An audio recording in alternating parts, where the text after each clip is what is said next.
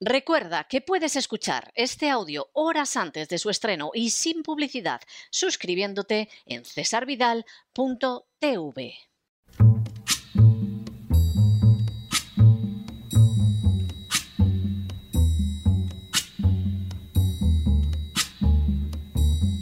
La voz con César Vidal, desde el exilio. When the night has come and the land is dark and the moon is the only light we'll see. No, I won't be afraid. Oh, I won't be afraid just as long as you stand, stand by me. Muy buenos días, muy buenas tardes, muy buenas noches y muy bienvenidos a esta nueva singladura de la voz. Soy César Vidal, hoy es el jueves 3 de febrero de 2022 y me dirijo a los hispanoparlantes de ambos hemisferios, a los situados a uno y otro lado del Atlántico y como siempre lo hago desde el exilio. Corría el año 1972 cuando el presidente americano Richard Nixon llevó a cabo un paso de inmensa trascendencia geopolítica. Enfrentado con dos grandes colosos comunistas como eran entonces la Unión Soviética y la República Popular China, Nixon captó que la única manera de imponerse sobre ambos era separarlos y realizar una política de acercamiento al más débil, ya que el más fuerte significaba la mayor amenaza. Fue así como Nixon procedió a visitar la República Popular China, a entrevistarse con su presidente Mao Zedong y a establecer relaciones diplomáticas con la dictadura comunista. Durante los siete días que duró la visita de Nixon a China, visitó tres ciudades, pero por encima de todo se convirtió en el primer presidente americano que llegaba hasta la gran nación asiática, cerrando un lapso de un cuarto de siglo de enfrentamientos en los que Estados Unidos no había llevado precisamente la mejor parte. En 1978, y como parte de esta política de acercamiento a China, Estados Unidos rompió las relaciones diplomáticas con Taiwán, reconociendo así que el único gobierno legítimo de China era el de la República Popular. El éxito del plan de Nixon al dividir a las dos grandes potencias comunistas fue tan obvio que a partir de entonces pasó a denominarse un Nixon en Beijing a cualquier acción diplomática brillante y beneficiosa. En las últimas horas hemos tenido nuevas noticias sobre la tensión existente entre Estados Unidos y Rusia. Sin ánimo de ser exhaustivos, los hechos son los siguientes. Primero, en 1987, George Kennan, el genial padre de la doctrina de la contención durante la Guerra Fría, afirmaba, si la Unión Soviética se hundiera mañana bajo las aguas del océano, el establishment militar industrial americano tendría que permanecer sustancialmente sin cambios hasta que se pudiera inventar algún otro adversario. Cualquier otra cosa implicaría un shock inaceptable para la economía americana. Las palabras de Kennan no podían ser más claras el enfrentamiento con la Unión Soviética derivaba no tanto de razones de seguridad o de motivos ideológicos, cuanto de cuestiones meramente económicas vinculadas al complejo militar industrial, que obtenía tal beneficio de ese enfrentamiento que si concluía la lucha con la Unión Soviética, la economía americana sufriría un verdadero shock. Segundo, en 1990 tuvo lugar la caída del muro de Berlín y la reunificación de Alemania.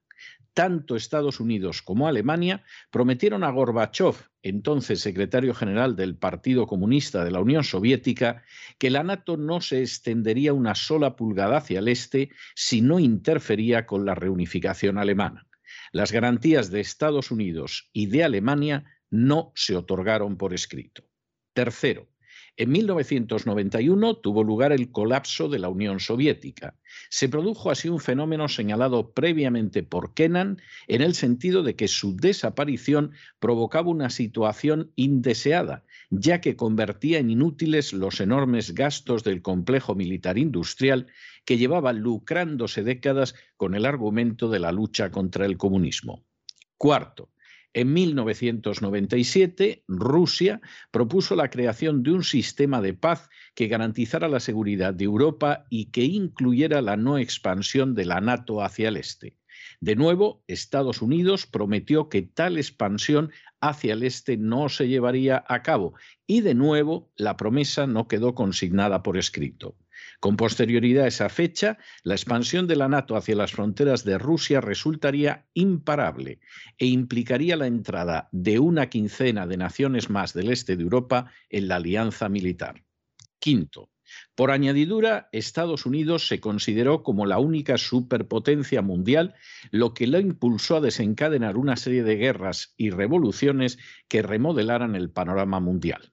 Sexto, esa política agresiva se vio, entre otros lugares, en las intervenciones en Afganistán, Irak, Libia o Siria, pero también en las denominadas revoluciones de colores o en las primaveras árabes. Así, añadió una enorme inestabilidad al mundo y no abrió la puerta hacia la libertad y la democracia en la mayoría de los lugares citados.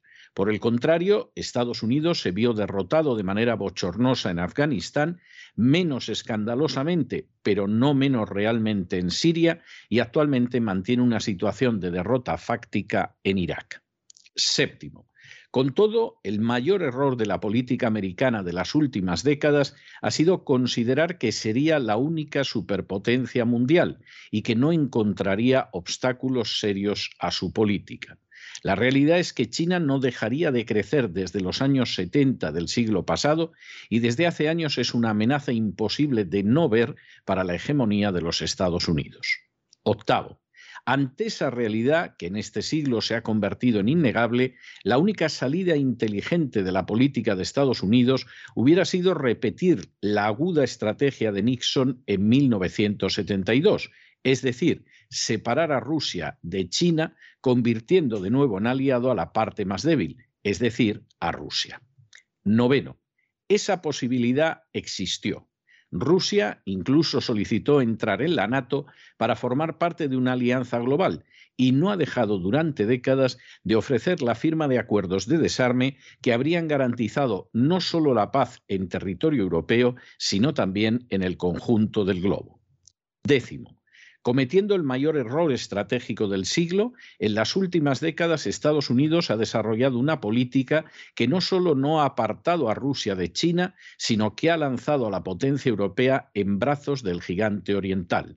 La actual crisis en Ucrania es un ejemplo más, pero solo uno, de ese fatal error americano. Un décimo. El pasado martes, el presidente Vladimir Putin se pronunció sobre Ucrania por primera vez en más de un mes. Lo hacía después de que la NATO hubiera respondido de manera negativa a sus pretensiones de que Ucrania y Georgia no entraran en la organización militar y que las fronteras de la NATO regresaran a las del año 1997. Duodécimo. Una vez más, Putin insistió en que Rusia estaba abierta a una resolución diplomática de la crisis.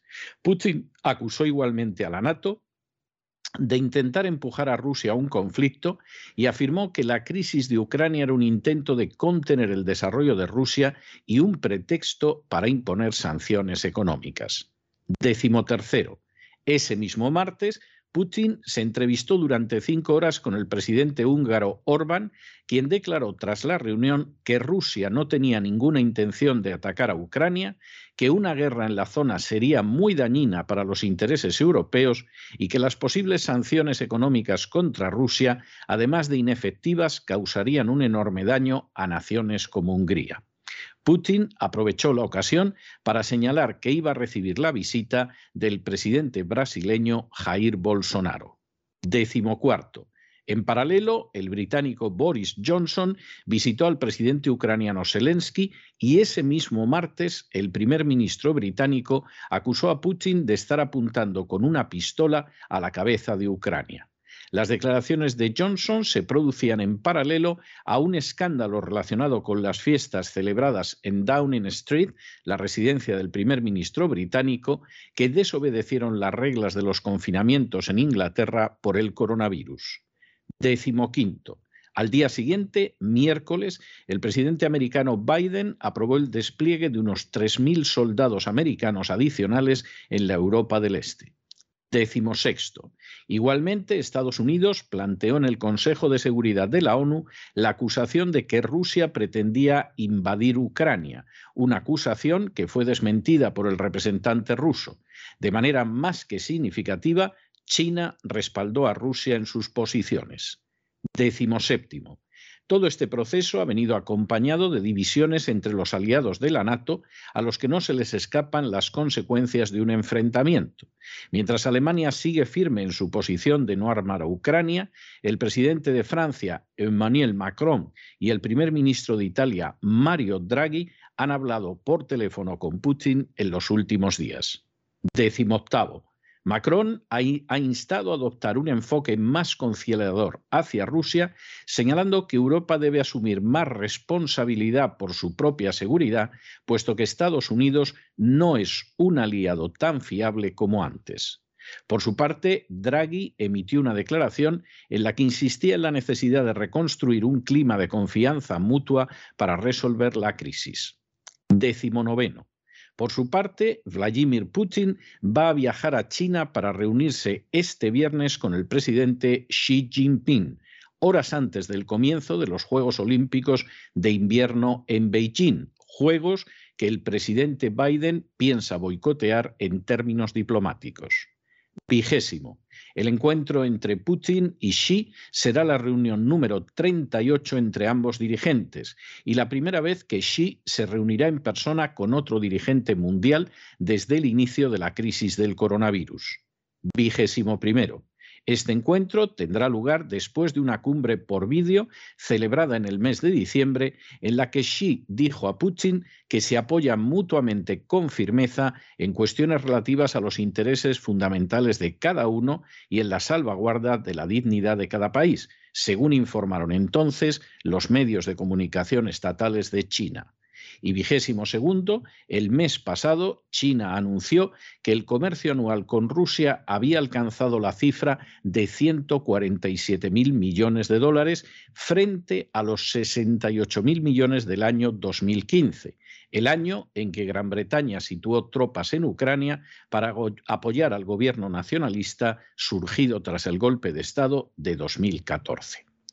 En 1973, el presidente Nixon protagonizó uno de los pasos diplomáticos que cambian la historia al visitar China, abrir una cuña entre esta dictadura comunista y la Unión Soviética y mejorar considerablemente en favor de los Estados Unidos el panorama del poder mundial. Previamente, Estados Unidos había sacrificado a Taiwán en el Consejo de Seguridad de Naciones Unidas en la convicción totalmente acertada de que no merecía en absoluto la pena defenderla en ese plano diplomático por encima de los intereses nacionales. A fin de cuentas, Estados Unidos se desprendía de una carga que en realidad nada le aportaba. La política inteligente de Nixon de separar a China de la Unión Soviética, de quitarse cargas que no merecían la pena como Taiwán y de salir de conflictos como la guerra de Vietnam, no ha sido ni de lejos la política seguida por Estados Unidos en las últimas décadas. Posiblemente embriagado por la victoria en la Guerra Fría, Estados Unidos renunció a crear un marco de paz y desmilitarización en Europa que hubiera significado cumplir con sus promesas de no ampliar la NATO hacia el este e incorporar a Rusia como un aliado que no estaría cercano a China. De hecho, Estados Unidos ha llevado a cabo de manera continua una política diametralmente opuesta.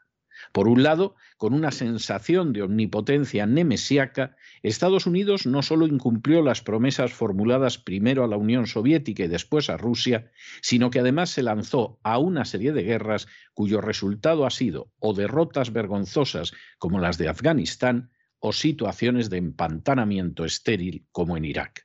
El mundo no solo no es ahora más seguro que a inicios del siglo, sino que por el contrario resulta más inestable. Por añadidura, en ese intento proteico de controlar unipolarmente el mundo, Estados Unidos ha ido abandonando la búsqueda legítima de sus intereses nacionales para subordinarse cada vez más a la agenda globalista, una agenda a la que resisten naciones como Rusia, Hungría o Brasil, para descuidar penosamente lo que sucede al sur del Río Grande y para ir perdiendo posiciones de manera alarmante frente al coloso chino. Precisamente en medio de ese panorama quedan más de manifiesto las fatales consecuencias de cometer el error gigantesco de lanzar a Rusia en los brazos de China.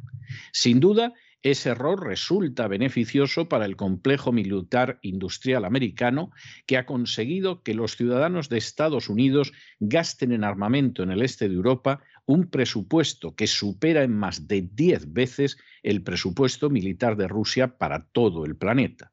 Sin duda, ese error resulta beneficioso para una Gran Bretaña que concibió la NATO con el deseo de mantener a los rusos fuera de Europa, a los americanos dentro y a los alemanes abajo. Sin duda, ese error resulta beneficioso para unos nacionalistas ucranianos que gobiernan Ucrania y que hace apenas unos días han detenido al principal jefe de la oposición por el temor que tiene Zelensky de perder unas nuevas elecciones. Sin duda, ese error resulta beneficioso para una agenda globalista que intenta avanzar a través de programas de la Administración de Estados Unidos, pero que contempla con satisfacción la idea de que para el año 2030 Estados Unidos ya no sea la primera potencia mundial. Pero ese terrible, inmenso, perverso error amenaza con precipitar a Estados Unidos fuera del primer lugar de las potencias mundiales porque ha olvidado o lo han cegado para no ver que su principal rival es China y no solo necesita, como en 1972, separarla de Rusia, sino que además, al igual que en la lucha contra Hitler, necesita desesperadamente la alianza con Rusia para salir como triunfador del envite. Pero no se dejen llevar por el desánimo o la frustración. Y es que a pesar de que los poderosos muchas veces parecen gigantes, es solo porque se les contempla de rodillas y ya va siendo hora de ponerse en pie. Mientras tanto, en el tiempo que han necesitado ustedes para escuchar este editorial, la deuda pública española ha aumentado en cerca de 7 millones de euros y una parte se la llevan esos medios de comunicación que solo transmiten propaganda rusófoba que están llenos de periodistas que no localizarían Ucrania en un mapa y que les ocultan la verdad. Muy buenos días, muy buenas tardes, muy buenas noches. Les ha hablado César Vidal desde el exilio. Que Dios los bendiga.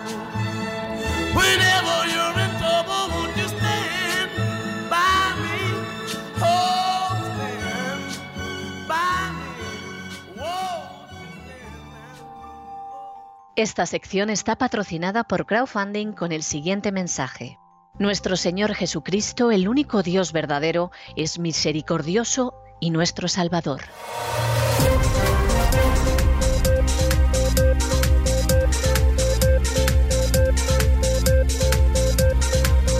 Las noticias del día.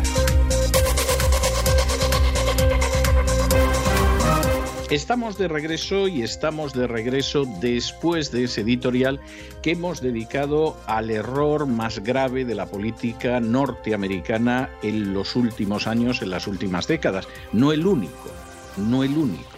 Lamentablemente, la política exterior de los Estados Unidos, prácticamente desde la caída de la Unión Soviética, ha sido una sucesión ininterrumpida de gravísimos errores, con consecuencias, desde luego, nada positivas para Estados Unidos y con consecuencias, en general, peor para el resto del planeta. Haya habido una derrota militar bochornosa, como la de Afganistán, aunque no se quiera ni hablar de ella ni recordarla. Hay un empantanamiento en Irak desde el que no hay manera de saber cómo se va a salir. De momento allí se permanece por las reservas de petróleo, pero evidentemente la situación deja mucho que desear. Ha habido una intervención en Siria que se saldó con una derrota. Bien es verdad que, bueno, más o menos se enmascaró con eso de que se había dado muerte al jefe de ISIS, se había acabado con ISIS. No era verdad pero era una manera de lavarse la cara para retirarse de lo que fue otra derrota, porque el régimen de Assad aguantó, Hubo una intervención en Libia que ha destrozado totalmente Libia y que ha convertido Libia ahora mismo en un semillero de lo que es el terrorismo islámico y en una nación totalmente fallida, a pesar de que tenía un índice de bienestar envidiable y superior al del resto de África. O sea, como te intervengan humanitariamente así, te, te arruinan la existencia.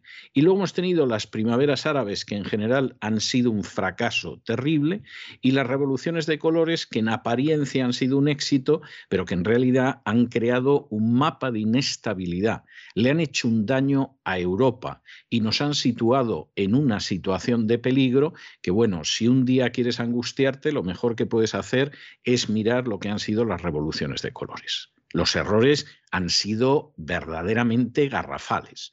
Ha habido gente que se ha beneficiado. Se ha beneficiado el aparato militar industrial, se ha beneficiado la agenda globalista, se ha beneficiado George Soros, en fin, se ha beneficiado en general sectores muy siniestros de este planeta. Pero en términos generales ha sido una política desastrosa para los propios intereses nacionales de los Estados Unidos, en primer lugar, y luego para los pobres a los que les ha pillado.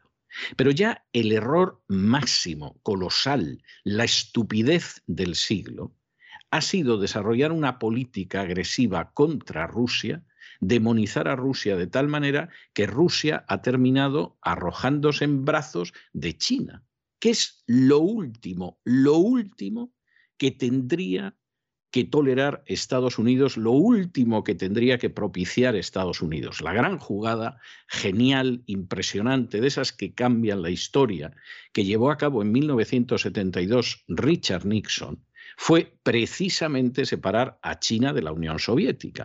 A China porque era más débil que la Unión Soviética en aquellos momentos y lógicamente te atraes al elemento más débil para poderte oponer a tu adversario más peligroso.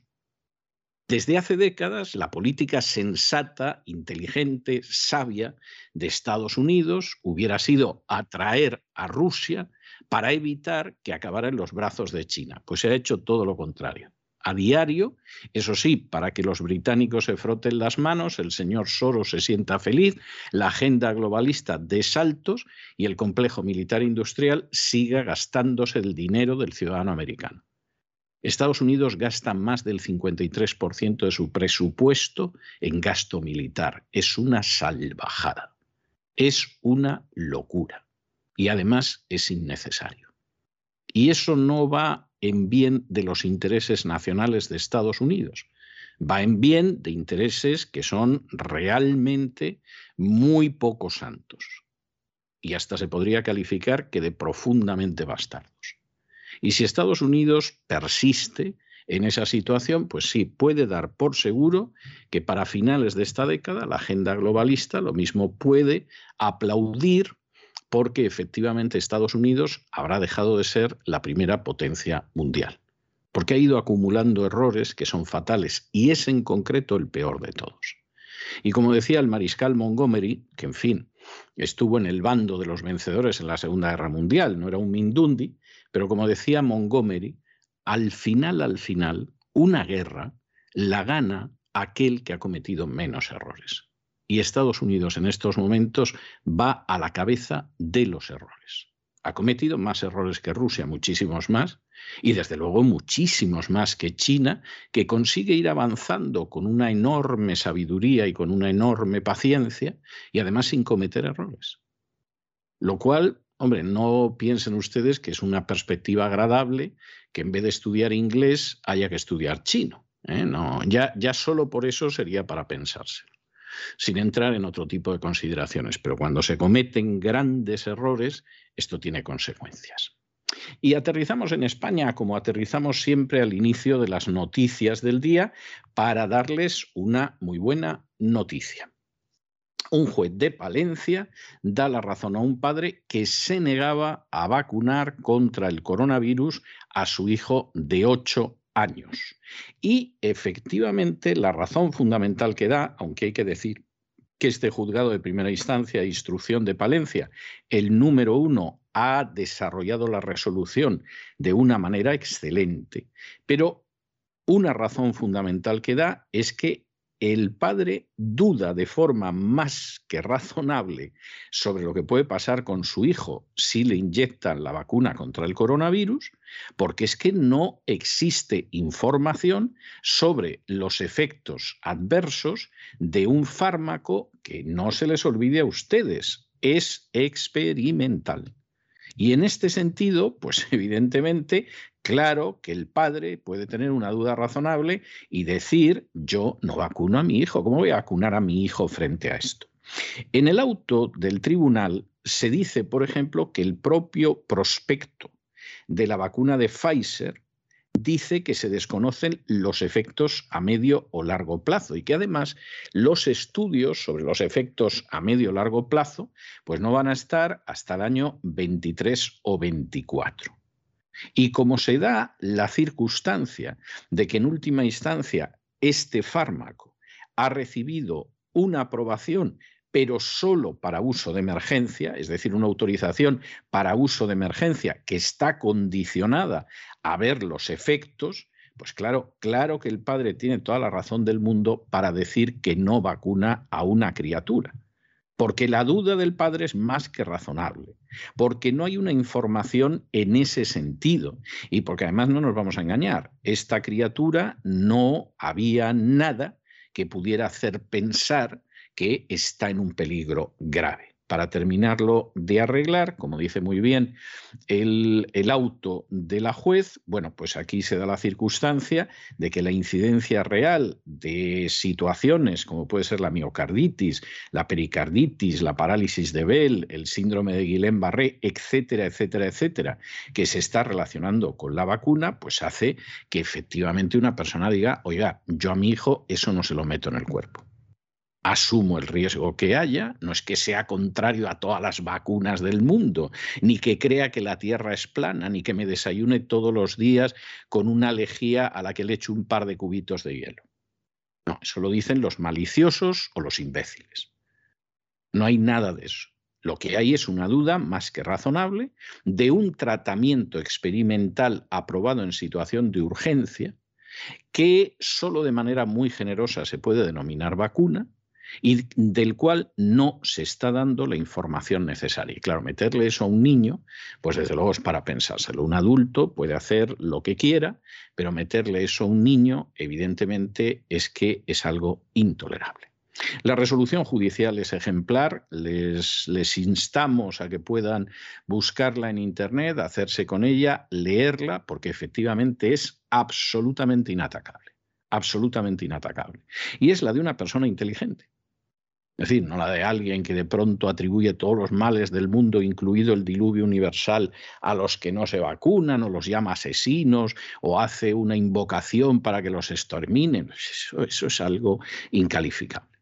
Aquí hay un análisis muy racional, muy bien pensado de cuál es la situación y la juez decide que efectivamente no tiene usted por qué vacunar a su hijo tiene usted una duda más que razonable de los efectos de la vacuna y de manera muy sensata y muy sabia, usted ha decidido que no corre ese riesgo con la vida de un niño. Es, insistimos, absolutamente inatacable el contenido de la resolución es un ejemplo de sensatez, de sentido común, que es lamentable que no se dé en buena parte de los medios de comunicación, que no se dé en la casta política y que no se dé incluso en personal sanitario. Porque, desde luego, los argumentos que aparecen en la resolución judicial son de una solidez verdaderamente inquebrantable. Analizamos estas y otras noticias que les afectan con la ayuda inestimable de María Jesús Alfaya. María Jesús, muy buenas noches. Muy buenas noches, César. Muy buenas noches a los oyentes de la voz. El juzgado de primera instancia, instrucción número uno de Palencia, ha dado la razón a un padre que se negaba a inocular a su hijo de ocho años con la llamada vacuna contra el COVID-19. La madre del menor presentó una demanda en la que pedía autorización judicial para vacunar al hijo de ambos. Tras el interrogatorio de ambos progenitores y el análisis de las pruebas documentadas, la jueza ha dado la razón al padre al reconocer la duda razonable del progenitor ante la inexistencia de información sobre efectos adversos de este medicamento experimental. Esta sentencia implica una autorización que tendrá una duración temporal de dos años desde la fecha de la resolución. En el auto la jueza subraya lo siguiente. El propio prospecto presentado de la vacuna de Pfizer por la demandada refiere que se desconocen los efectos a medio y largo plazo y que los primeros estudios terminarán, según los casos, en el año 2023 o 2024. El tribunal apunta a que, les leemos, sin desconocer la jurisprudencia emanada del Tribunal Europeo de Derechos Humanos en relación con la obligatoriedad de la vacunación en ciertos supuestos, no puede considerarse aplicable en este caso, toda vez que no ha obtenido la aprobación plena para su uso en humanos, sino únicamente autorización para uso de emergencia condicionada a la supervisión de su evolución, efectos y necesidad. Seguimos desentrañando la sentencia que dice así. No son medicamentos autorizados para su uso general, sino que tienen una autorización para uso de emergencia como consecuencia de la emergencia sanitaria del SARS-CoV-2. Continuamos leyéndoles esta sentencia que es muy reveladora y da datos que también hemos comentado en este programa. Y dice así la jueza. Ha quedado claro que se han solapado los plazos de investigación, pues se han llevado a cabo simultáneamente las fases 1, 2 y 3 sin esperar a los resultados de las anteriores y por ello sin haber tampoco concluido sus estudios clínicos en la actualidad.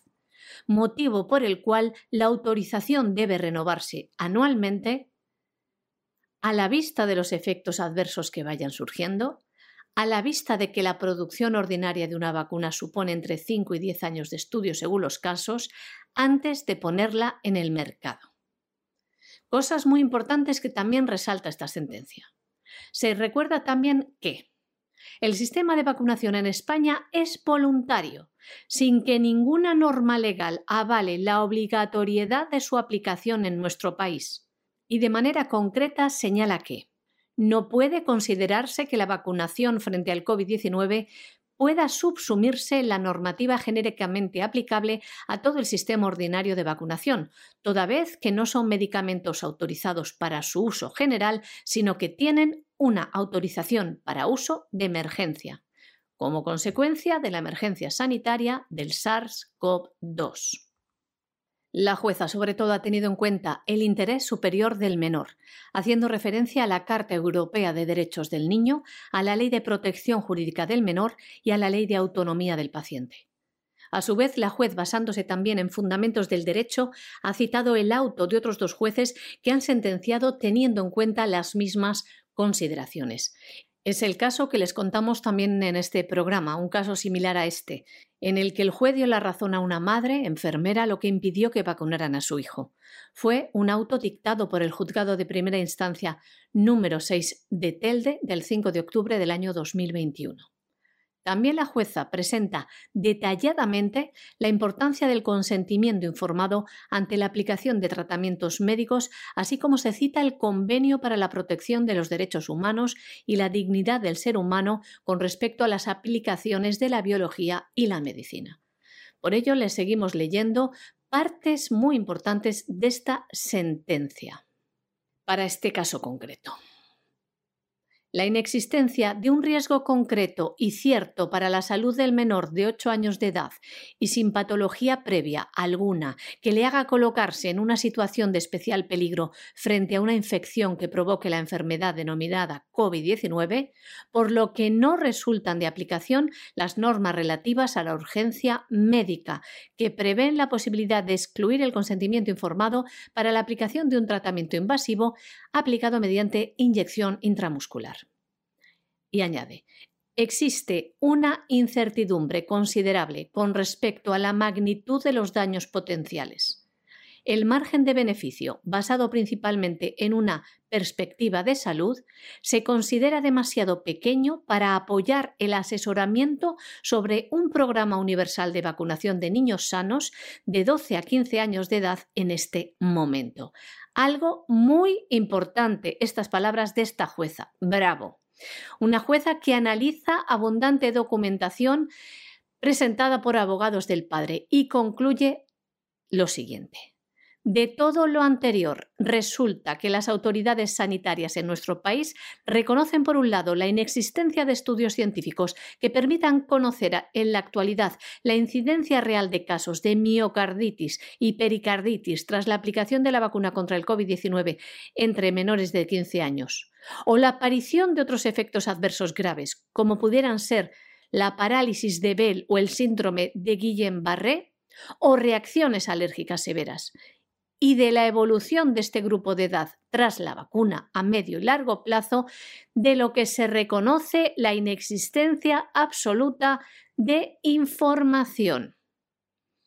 Esta juez, a la vista de las dudas que están surgiendo también en otros países sobre la valoración del riesgo-beneficio en este rango de edad, en el que la incidencia de mortalidad por el COVID-19 es manifiestamente inferior a otros supuestos de riesgo ordinarios de la vida, como por ejemplo viajar como ocupante en un vehículo de motor, esta jueza se muestra partidaria de optar por una posición conservadora, de preservar la salud y la vida de este menor, teniendo en cuenta, dice, que nos referimos al grupo de edad que representa nuestro futuro como sociedad. Y la siguiente noticia que tenemos que darles es una noticia que nos causa un profundo pesar, que nos causa una honda consternación que nos causa verdaderamente un dolor que no podemos llegar a describir. Federico Jiménez Los Santos reclama medio millón de euros a Enrique de Diego en un acto de conciliación. El director de Libertad Digital acusa al director de Rambla Libre de injurias, calumnias, de lesionar su dignidad y de atentar contra su fama. Eh, ayer se celebró el acto de conciliación. En el acto de conciliación ni apareció Federico Jiménez Los Santos, ni se presentó una contrapropuesta a la idea de la querella lo cual quiere decir que aquí no se busca el arreglo, aquí se busca hundir realmente a Enrique de Diego y desde luego la petición del medio millón de euros, en fin, para este tipo de cuestiones es de una magnitud y de una envergadura que hace pensar que efectivamente aquí no se quiere conciliación ni se quiere restaurar el honor ni nada, sino que se quiere destruir a una persona que ha ejercido su libre derecho a la libertad de expresión.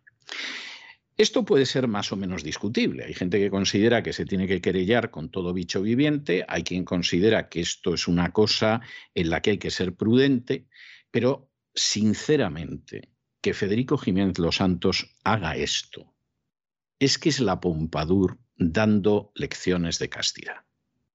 Cuando en su día Federico Jiménez Los Santos se convirtió en el campeón del mote en España, es decir, no había personaje al que no le colocara un mote, lo cual es una fea costumbre, como te suelen decir en el colegio, pero al mismo tiempo hay que reconocer que tenía su gracia a la hora de, colocar motes a las personas. Y en una persona como él, que mide 1,90, es rubio, de ojos azules y guapetón, pues hombre, tiene una lógica. Uno ve el físico de Federico Jiménez Los Santos y yo, no, yo comprendo que este hombretón, tal y como es, ponga motes a todo el mundo, porque los mirará desde su 1,90 y efectivamente pues los encuentra deficientes. O sea que, esto es comprensible.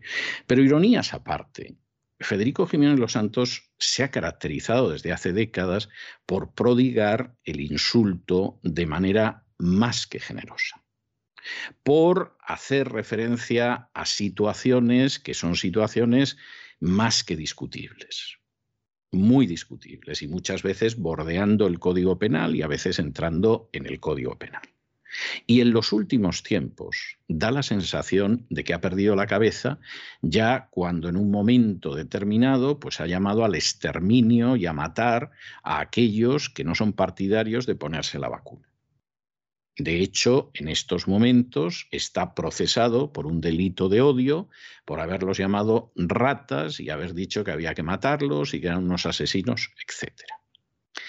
Partiendo de esa base, y partiendo de que además en un momento determinado eh, Ruiz Gallardón, que entonces era alcalde de Madrid, se querelló contra él. Y fuimos algunos, muy poquitos, pero algunos, los que decidimos defender a Federico. en mi caso, de una manera tan clara, no solo desde la radio, sino incluso en una columna de La Razón, que hasta me escribió Ruiz Gallardón para decirme que me equivocaba, etcétera, etcétera, etcétera, partiendo de la base de que hemos podido considerar que la fraseología de Federico no era adecuada, que al mismo tiempo que no era adecuada podía ser injusta, que incluso se pasaba de las reglas elementales de la educación, que demostraba incluso quizá que pretendía compensar complejos, pero que aún así, aún así, defendimos que pudiera expresarse con libertad, porque la gente se puede expresar y debe expresarse con libertad y que no todo el mundo tiene la misma elegancia, la misma mesura y la misma sabiduría a la hora de expresarse, y hay quien de pronto se le van los, eh, vamos, pierde hasta el oremos. Y lo defendimos en su día, y lo hicimos además convencidos. Que ahora Federico Jiménez Los Santos la tome con Enrique de Diego, porque en varios artículos le ha respondido después de que él llamó asesinos y ratas y bebelejías a los que no querían vacunarse y apeló públicamente a su exterminio, hombre, esto no es de recibo. O sea, es que esto no es de recibo. Esto es como si de pronto denuncias a la vecina de la casa de enfrente porque recibe visitas y tú eres la dueña del burdel de la otra casa. Hombre, es que esto no puede ser.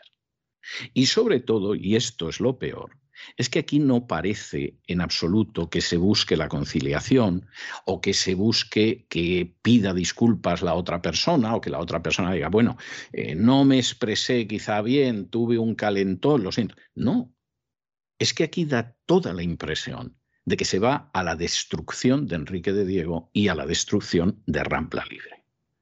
Y para hacerlo, y para poder destruirlo impunemente, le pedimos una indemnización que es imposible que Enrique de Diego se allane a esa indemnización. Y además de que le pedimos esa indemnización, no aparecemos por el acto de conciliación. Es decir, hacemos el trámite del acto de conciliación porque es el trámite previo que exige la ley antes de presentar una querella. Pero nosotros aquí no buscamos que la dignidad, etcétera, en última instancia, como habla Federico, es público y notorio. Por eso su audiencia cada vez cae más desde hace ya mucho tiempo, porque hay gente que se cansa de eso. Pero en cualquiera de los casos, aquí no estamos buscando ni la conciliación, ni que no me lesionen el honor, no. Aquí lo que buscamos es destruir a un periodista y destruir a un periodista porque expresa puntos de vista que son contrarios a los míos, que creo que hay que exterminar a las ratas asesinas que no se quieren vacunar. Y esto es intolerable. Esto es un fraude de ley. Esto es intentar utilizar la legislación para acabar con una persona, para causarle la ruina, para causarle la muerte civil. Y eso es muy triste. Para alguien que durante muchos años trabajó con Federico Jiménez Los Santos y que trabajó con entusiasmo y que no se ha arrepentido jamás de, de, haber trabajado con él. Cuando a mí me han preguntado en multitud de ocasiones, bueno, ¿no te arrepientes? No sé qué. No, yo hice lo que pensé que era correcto en ese momento.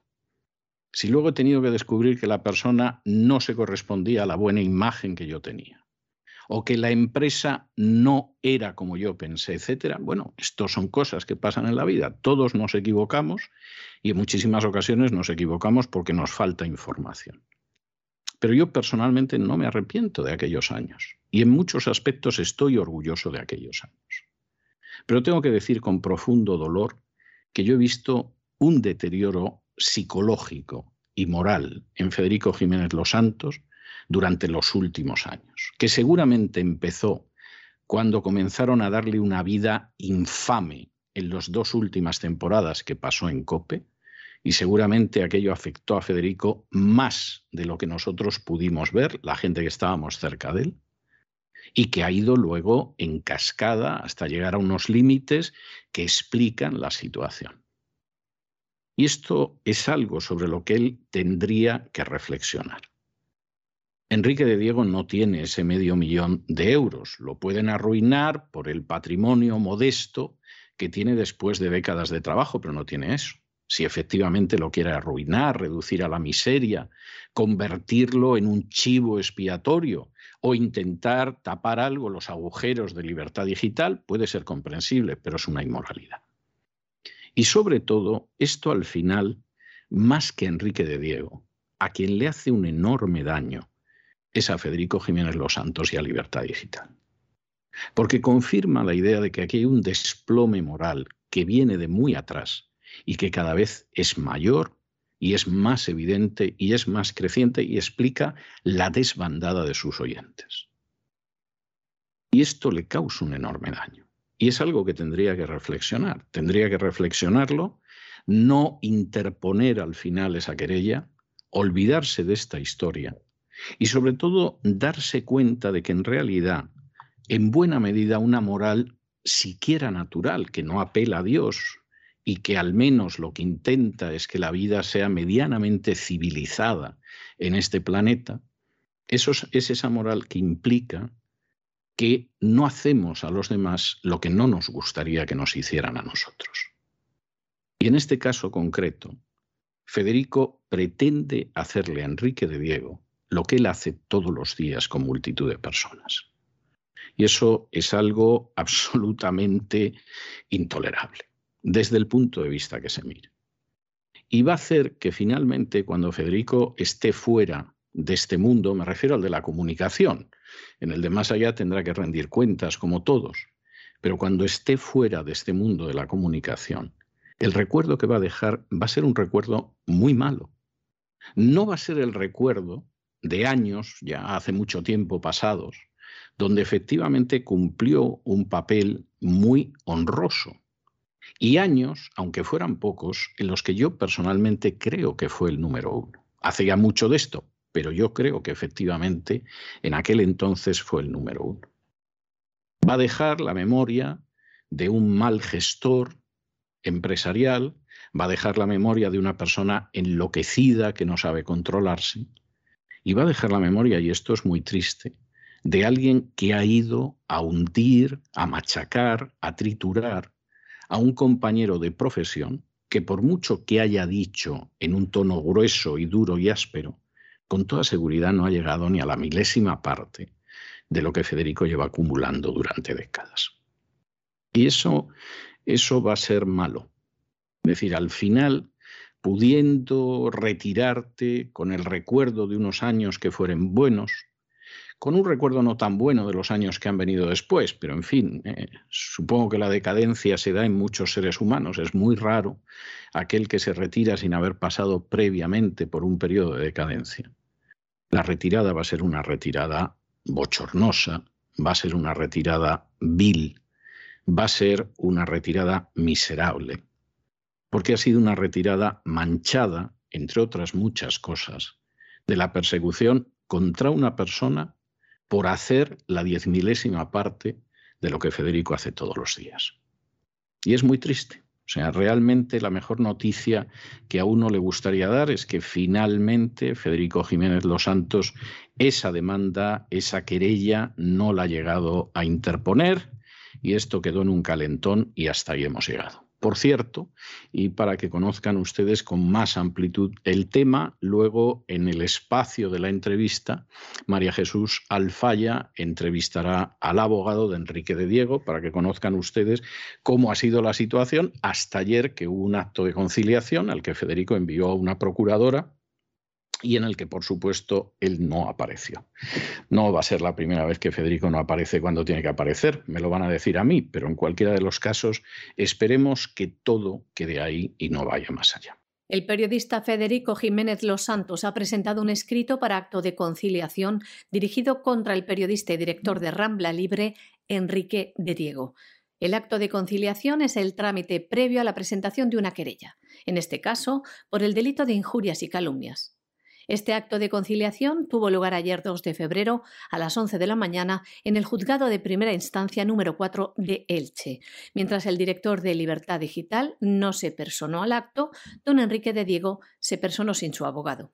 La abogada de los Santos, Dolores Márquez de Prado y de Noriega, exponía, entre otras cuestiones, lo siguiente. Don Federico Jiménez Los Santos y Libertad Digital solicitan que don Enrique de Diego y su medio Rambla Libre satisfagan en concepto de daños y perjuicios la cantidad de 500.000 euros por injurias y calumnias. La abogada también expresaba que en Rambla Libre se han publicado reiteradas expresiones para lesionar su dignidad y atentar contra su fama. Durante el acto de conciliación, la defensa de don Enrique de Diego presentaba por escrito los argumentos que rebatían las acusaciones contra el periodista por parte de la defensa del director de Libertad Digital, no había ninguna intención de llegar a algún tipo de reparación de los supuestos daños, sino que se insistía en que se resarciese al comunicador turolense mediante el pago de medio millón de euros si no se presentaría la pertinente querella por injurias y calumnias. Según explica el abogado del periodista Enrique de Diego, ir a un acto de conciliación poniendo como premisa un pago tan exagerado podría indicar que lo que se quiere es llegar a los tribunales. Escuchamos a Rafael Ramos. Mi opinión, o lo que yo sospecho, es que pedir una cifra tan desproporcionada lo que pretende es eh, forzar a que se vaya a los tribunales y no poder alcanzar un, un modo de acuerdo. Es que realmente medio millón de euros por las acusaciones que formula el señor Jiménez Santos es a todas luces eh, una barbaridad, es una desproporción absoluta. La defensa del director de Rambla Libre sostiene que su defendido es inocente de tales acusaciones y explica que en los supuestos agravios contra Federico, sacados de contexto, Enrique de Diego estaba ejerciendo su derecho a la libertad de expresión y respondiendo a las agresiones verbales del presentador de la mañana de Federico, que a través de su medio de comunicación ha llamado ratas, bebelejías y asesinos a los ciudadanos que ejerciendo su derecho a la libertad individual no se han inoculado con el medicamento experimental contra el COVID-19 mal llamado vacuna, y como es el caso también del periodista Enrique de Diego. El abogado Rafael Ramos también explicaba que antes de llegar a recurrir al servicio de mediación, arbitraje y conciliación para dirimir este asunto, hay otros recursos a los que Jiménez Los Santos podría haber recurrido como el derecho de réplica o el derecho de rectificación. Y luego hay una lectura jurídica. Ahí estamos en el conflicto que puede existir entre la libertad de expresión y, el derecho a insultar, si lo queremos llamar así. No existe un derecho a insultar. De hecho, la libertad de expresión, su límite es precisamente el que establece el delito de injurias y calumnias, es decir, el, honor o la percepción o la, forma de, injuriar a otra persona por imputándole, por ejemplo, delitos que no haya cometido.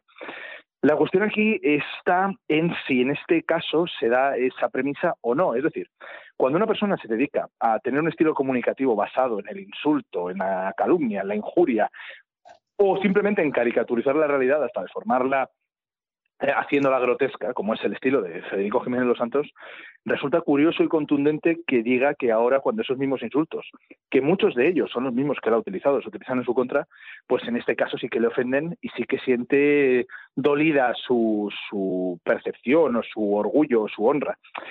Es llamativo. Igualmente, Federico Jiménez Los Santos, si por algo se ha caracterizado durante mucho tiempo, ha sido por, por ser un firme defensor del liberalismo y eso incluye el derecho a poder eh, manifestarse como uno buenamente quiera. Igual que él decía, eh, nosotros también sostenemos que el mismo derecho que hay a, insultar, no insultar, sino a referirse a una persona con determinados términos, tiene esa persona a responderlos, o a no darse por aludido, o a contrarrestarlos. Existe un derecho que también está reconocido en la ley, que es el derecho de réplica. Es decir, si a mí me dicen algo que a mí no me gusta, no me convence o considero que es falso, yo tengo siete días para comunicarme con el director del medio y por lo menos aportar mi punto de vista. No es una rectificación como tal, es decir, no hago que el medio recule, pero sí que me permite dar mi punto de vista y mi opinión. Esto no ha sucedido en este caso. Son algunos de los datos que nos ha aportado el abogado Rafael Ramos respecto a este caso. Tienen ustedes la entrevista completa donde se dan más detalles de esta demanda de Federico Jiménez Los Santos contra Enrique de Diego en la sección La entrevista en www.cesarvidal.com bueno, entramos en Hispanoamérica y la primera noticia es una noticia verdaderamente de campanada. La gente que se empeña en que Rusia es la Unión Soviética, que eso es un disparate de unas dimensiones colosales. La gente que se empeña en que vivimos en el mundo de hace más de 30 años, en plena Guerra Fría con la Unión Soviética. Y la gente que, por lo tanto, para construir ese relato que es falso, pues te habla de Cuba, de Venezuela, etcétera, etcétera, porque es gente que no se entera de cómo ha cambiado el mundo. Y lo más grave es que además no se quiere enterar aprendió algo hace 30 años y ahí se han quedado. No, no les enseñes que hay luz eléctrica porque ellos saben utilizar un quinqué. No los quites de la máquina de escribir porque no quieren saber cómo funciona un ordenador, una computadora.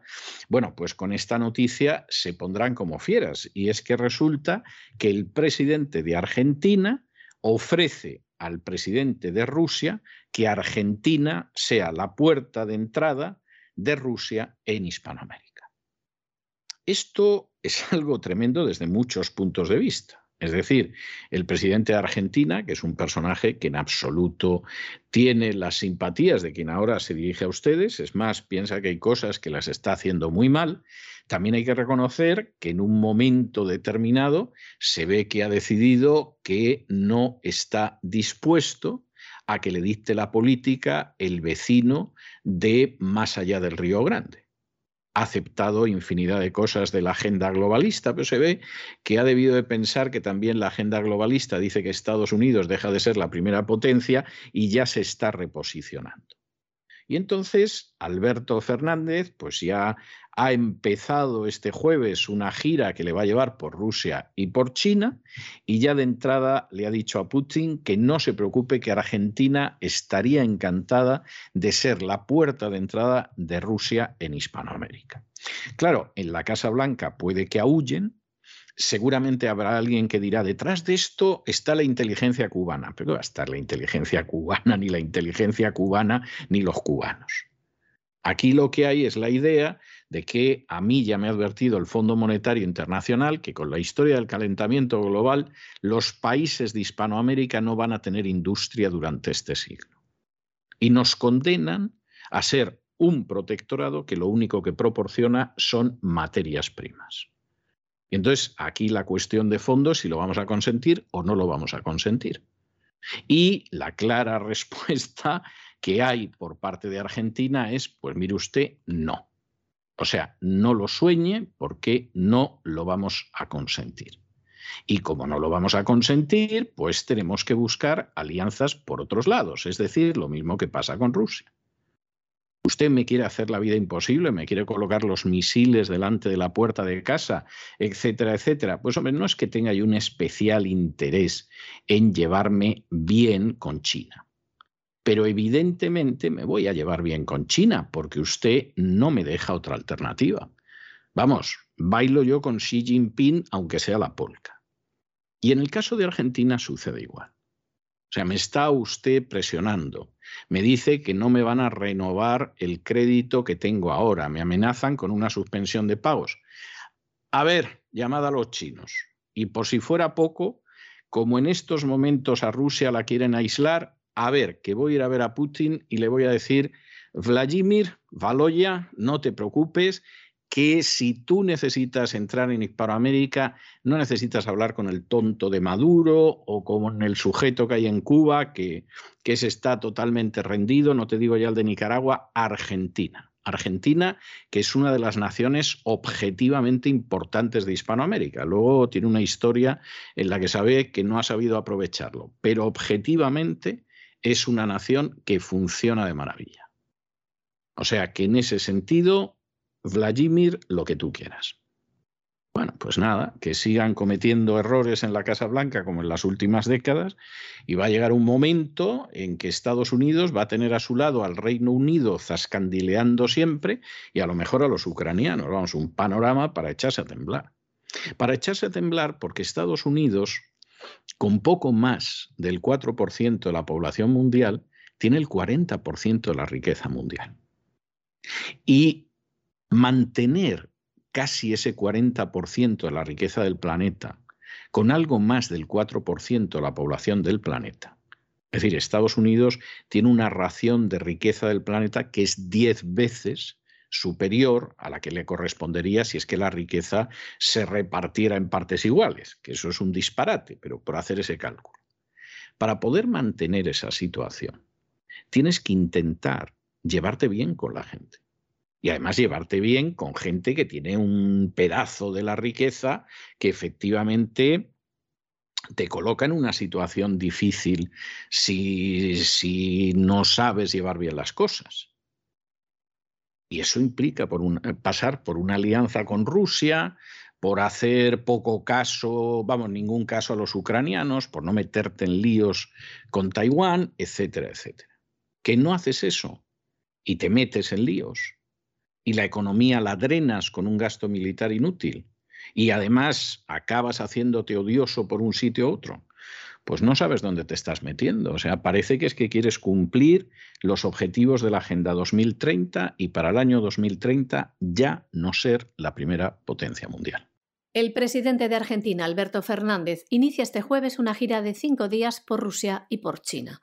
Tiene como misión atraer inversiones y fortalecer vínculos políticos con dos países que la Casa Rosada usa como contrapeso diplomático ante los Estados Unidos.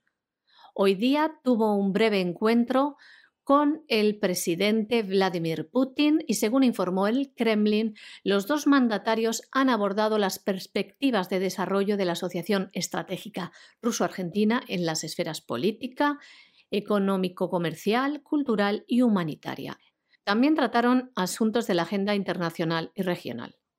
El presidente Fernández transmitía a Putin que la economía argentina tiene una excesiva dependencia de los Estados Unidos, por lo que se muestra dispuesto a romper esta dinámica en favor de incrementar las relaciones con otros países decía, muy importantes como Rusia. Por ello, le dijo al presidente Putin que el entorno es muy favorable y que Argentina debería de ser la puerta de entrada de Rusia en América Latina. A su vez, el presidente argentino mostró su agradecimiento a Rusia por haber aportado durante la pandemia, en los momentos en los que escaseaban, las vacunas contra el coronavirus Sputnik V, vacunas de fabricación rusa. El asesor de Putin, Yuri Ushakov, recordaba que Argentina apoya muchas de las iniciativas rusas que se presentan en el Consejo de Seguridad y otras instancias de la ONU.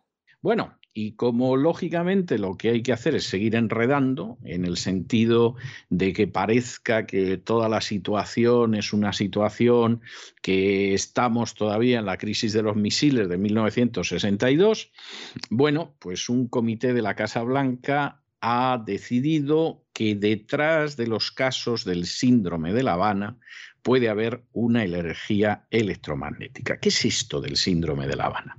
Bueno, ustedes saben que en un momento determinado Barack Obama decidió volver a abrir relaciones diplomáticas con Cuba. Aquí en el sur de la Florida se escucharon aullidos y en otras partes de Estados Unidos se escucharon aplausos porque dijeron por fin vamos a hacer negocios con la isla caribeña y había gente de aquí del sur de la Florida que cuando estaba en el sur de la Florida daba aullidos y cuando llegaba a Washington se frotaba las manos porque hacía negocios también con la isla caribeña. Luego, en fin, electores, amiguetes, etcétera, les contaban lo contrario, pero hacían negocios de este tipo. En un momento determinado, la gente que estaba en esa legación diplomática de los Estados Unidos en La Habana empezó a sufrir dolores de cabezas, vértigos, náuseas, hasta tal punto que efectivamente dijeron, bueno, aquí hay algo que lo denominamos el síndrome de La Habana y a ver qué está detrás de esto. Y entonces, pues claro, inmediatamente hubo quien dijo Rusia.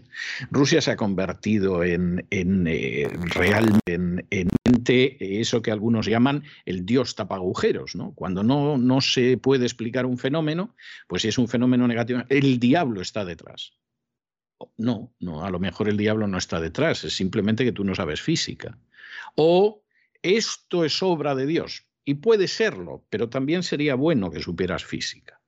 Bueno, pues la CIA se pone a investigar todo esto. Al final descubren que Rusia no está detrás, lo cual es tremendo. Ha debido de desilusionar a muchísima gente. Se encuentran con el hecho de que el síndrome de La Habana no solo se da en La Habana, Eh, de hecho, hay sitios tan lejanos como Australia o Colombia donde también se da y al final, al final, esto parece que lo crea una energía electromagnética, que no usan los rusos, ¿eh? y que tampoco está nada claro que usen los chinos, pero efectivamente esa es la historia. Bueno, pues es una historia de lo más bonita, o sea, es una de esas historias que a ver ahora cómo consigues meter aquí a Ucrania, a Putin, a las Olimpiadas de invierno en Beijing, en fin, esto es para verlo. Según ha concluido este miércoles un grupo de expertos creados por la Casa Blanca para investigar el caso, las extrañas dolencias que han sufrido algunos integrantes del personal diplomático y de la inteligencia de los Estados Unidos desde el año 2018 podrían tener su origen, en buena parte de casos, en algún tipo de energía electromagnética. La CIA ha concluido que la mayor parte de los misteriosos dolores de cabeza, náuseas, vértigos que sufrieron diplomáticos estadounidenses en un fenómeno que llevó el nombre como síndrome de La Habana, afirman que no fueron fruto de una operación organizada por Rusia u otros agentes extranjeros con el fin de recopilar información de inteligencia. Para el espionaje estadounidense, la mayoría de los más de mil casos reportados y de los que Washington tiene constancia podrían deberse a condiciones médicas sin diagnosticar o a puro cansancio. La agencia rechazaba que la misteriosa dolencia que ha atacado desde el año 2016 a los espías y diplomáticos estadounidenses se debiera a esta campaña global llevada a cabo por potencia extranjera. El hallazgo del panel de expertos de la Casa Blanca es congruente con las conclusiones anteriores a las que habían llegado desde la Academia Nacional de Ciencia, Ingeniería y Medicina de los Estados Unidos, que encontró que una energía electromagnética parece ser el mecanismo más plausible para explicar estos casos. Ese estudio fue presidido por David Relman, profesor de microbiología e inmunología de la Universidad de Stanford, quien también trabajó con el panel de expertos de la comunidad de la CIA. El panel no atribuyó ningún caso a un dispositivo o país específico. El objetivo de la investigación no ha sido determinar quién es el responsable de los incidentes, sino explicar los mecanismos que podrían estar detrás de los daños que han sufrido estos funcionarios estadounidenses. El gobierno de Joe Biden decidió investigar estas misteriosas dolencias que han afectado recientemente no solo a la Embajada de Cuba, sino también a funcionarios estadounidenses en Alemania, Austria, Rusia y China. Se le conoce se le bautizó como síndrome de La Habana, porque estos primeros incidentes aparecieron en Cuba. Pero desde entonces han ido brotando por lugares tan lejanos como Austria, Colombia, Rusia, Australia, China o Uzbekistán. El pasado otoño, el Congreso sacaba adelante, con apoyo de demócratas y republicanos, una ley para apoyar económicamente a las víctimas del incidente de salud no identificado, algunas de las cuales no han podido reincorporarse todavía al trabajo. Bueno, y Pfizer, que realmente no cesa en su intento de seguir llenando sus arcas, sea como sea, acaba de enviar una solicitud a la FDA, que saben ustedes que es el organismo en Estados Unidos que se ocupa de, todas las cuestiones relacionadas con las vacunas, para que apruebe el uso de emergencia de una denominada vacuna contra el coronavirus que vaya para bebés desde los cinco meses y niños hasta los cinco años es una de esas cosas que te deja absolutamente pasmado, que realmente dices, pero bueno, ¿esto cómo es posible que la cosa llegue hasta ese extremo? Pues sí, tenemos que empezar la parte internacional de las noticias diciendo que Pfizer es insaciable y ya va hasta por los bebés. Claro, a uno le gustaría que en una de esas situaciones los padres, si efectivamente exige la legislación del país que vacunes también niños y bebés, fueran a los tribunales y se encontraran pues un juez como la juez de la que hemos hablado en la primera noticia, que ve los hechos y dice, hombre, no, no, no. O sea, Pfizer está ganando el dinero a carretadas, pero hombre, bebés, niños de menos de cinco años. Hombre, los padres sensatos no hacen correr a su hijo y a su bebé por una situación de ese tipo, y más cuando es algo experimental. Pero bueno, vamos a ver en qué acaba todo. El gigante farmacéutico Pfizer y su socio BioNTech han enviado una solicitud a la FDA para que apruebe el uso de emergencia de la falsamente llamada vacuna por ellos mismos contra el COVID-19 para bebés de seis meses y niños de hasta cinco años. Como ven, uso de emergencia, lo que significa que no ha pasado las pertinentes fases de ensayos clínicos. Los bebés y los niños serán utilizados como cobayas humanas, al igual que lo está haciendo el resto de la población. Pfizer dice que ha estado probando además una tercera dosis en bebés y niños después de que los resultados obtenidos en cuanto a inmunización al aplicar dos inyecciones no fueron del todo satisfactorios. Aún así, la compañía ha constatado que las dos dosis de la vacuna en menores es segura y analizan, dicen ahora los resultados con una inyección de refuerzo, aunque no estará disponible hasta al menos finales del mes de marzo. En el mes de diciembre, Pfizer y Biotech anunciaron que dos dosis de vacuna en niños de 2, 3 y 4 años no desencadenaron una respuesta inmunitaria comparable a la que generó en adolescentes y adultos. Pero el régimen de dos inyecciones creó una respuesta, según dicen, inmunitaria protectora en niños de 6 meses a 2 años. Fue entonces cuando los fabricantes de medicamentos agregaron una tercera inyección al ensayo para tratar de mejorar la respuesta inmunológica. Como ven, el mismo suero, sin evidencias científicas, sin inmunidad, pero ponen una dosis menor. ¿Qué es lo que están haciendo hasta ahora?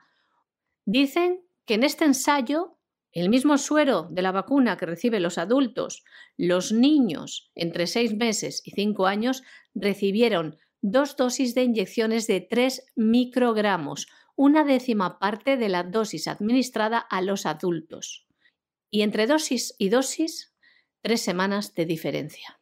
Ya ven, pide autorización para inocular a bebés. Todo esto, pese a que ellos mismos saben que este medicamento genético experimental no ha sido probado en menores.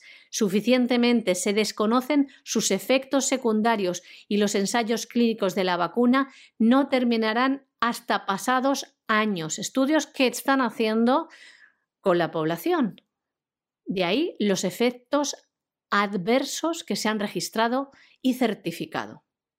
Como ven, poco le importa a Pfizer el número de casos de muertes en niños tras la inoculación de la vacuna, poco les importa los efectos secundarios graves que han sufrido niños como parálisis total, poco le importa a Pfizer que la propia Organización Mundial de la Salud, que hay que decir que es colaboradora necesaria junto a la FDA de las farmacéuticas, publicara incluso la OMS que no se recomendaba la vacuna en niños menores de 12 años porque se desconocían los efectos secundarios, que no había estudios.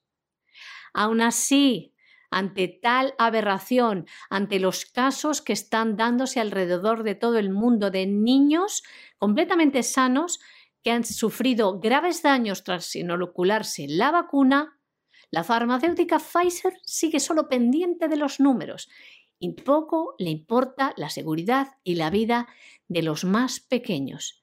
Quiere ahora que el gobierno estadounidense permita seguir inyectando este experimento genético ahora hasta los seres más pequeños e indefensos. Algo, señores, totalmente criminal. Bueno, y la noticia con que concluimos nuestro boletín y la sección de internacional es verdaderamente maravillosa. Ustedes conocen ese movimiento que se llama Black Lives Matter, las vidas negras importa, y es un movimiento que no vayan ustedes a pensar que son los descamisados, los parias de la tierra o cosa que se le parezca. Es un movimiento que le parezca, que recibe, aparte de ayudas públicas, donaciones privadas, y en Estados Unidos los donantes privados de verdad que son donantes privados. Aquí la gente da dinero. Bueno, fíjense a lo que llegan aquí en Estados Unidos, que aquí los fieles de las confesiones religiosas sostienen a sus confesiones religiosas. Sí, sí, sí, sí, sí, sí, sí. Hasta la Iglesia Católica. Los católicos americanos, que son una denominación, en fin, una confesión relativamente importante, están detrás de, los protestantes en número, bastante detrás, pero, pero son una confesión importante, mantienen a la Iglesia Católica aquí en Estados Unidos. Sí, sí, los fieles la mantienen. No, no, no, el Estado no, no le va dando dinero ni le permite inmatricular decenas de miles de fincas que no son suyas, cambiando ilegal e inconstitucionalmente la ley hipotecaria. Eso pasa en España. Aquí no. Aquí los budistas sostienen su budismo, del tipo que sea. Las confesiones cristianas sostienen a sus respectivas iglesias. Los judíos sostienen sus sinagogas. Los musulmanes sostienen sus mezquitas, como debe ser, como debe ser. ¿Usted quiere creer una religión? En una religión, bueno, pues manténgala. ¿Usted quiere formar parte de un sindicato? Pues afíliese al sindicato, pague las cuotas y mantenga usted el sindicato. ¿Usted quiere ser de un equipo de fútbol? Bueno, pues hágase socio, le paga sus cuotas, va a animarlo cuando juega, etcétera. Pero ¿qué es ese mamoneo intolerable que hay en España, donde todas estas castas privilegiadas y parasitarias viven a costa de los contribuyentes? Aunque los contribuyentes ni, ni crean en los sindicatos, ni vayan a misa, ni pertenezcan a un club de fútbol. ¿Pero eso qué es? Pues el antiguo régimen que sigue vigente en España. Claro, en Estados Unidos sí que existe esa conciencia y por eso hay organizaciones que se mantienen simplemente de las donaciones, aunque reciban algún tipo de subvención pública, pero fundamentalmente se mantienen de lo que son donaciones privadas, que son muy generosas. Bueno, si serán generosas, que el fiscal general de California le está pidiendo ahora a Black Lives Matter que le presente los registros de 60 millones de dólares, han oído ustedes bien, 60 millones de dólares que proceden de donaciones y que se da la circunstancia de que eso no aparece ni a tiros. Es algo tremendo. Bueno, ¿y qué va a pasar? Hombre, pues si esto fuera España pues, eh, y alguno de Black Lives Matter se llamara Jordi Pujol, pues esperarían a que pasara el tiempo y aunque sean delincuentes fiscales no les pasaría nada. Si esto fuera España, les admitirían facturas falsas como a la infanta Cristina. Si esto fuera España, pues determinadas empresas en Cataluña vinculadas al nacionalismo catalán no se abriría ningún tipo de actuación contra ellas por parte de los sicarios buscabonus de la agencia tributaria. Pero como esto es Estados Unidos, más vale que efectivamente Black Lives Matter tenga las cuentas claras.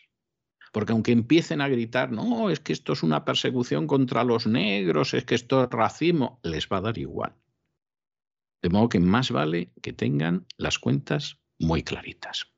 El fiscal general de California, Rob Bronta, ha exigido a Black Lives Matters, Global Network Foundation Incorporated que presenten los registros financieros de hasta 60 millones de dólares recibidos en donaciones. El fiscal les comunica que podría revocar a la organización el estatus de exención de impuestos y cargar a los líderes del Black Lives Matter con multas por retraso si no cumplen con estas demandas al no haber presentado estos informes anuales requeridos para el año fiscal 2020 al registro de fideicomisos de caridad, el fiscal le recuerda que no está en regla, por lo que se le prohíbe participar en actividades para las que se precisa este registro, incluyendo la solicitud o el desembolso de fondos de caridad. Black Lives Matter tiene 60 días para proporcionar los informes al Departamento de Justicia de California. Tras la muerte de George Floyd, este movimiento recibió donaciones millonarias que nadie sabe dónde han ido a parar. Bueno, algunas sí, porque lo ha ido publicando la prensa estadounidense.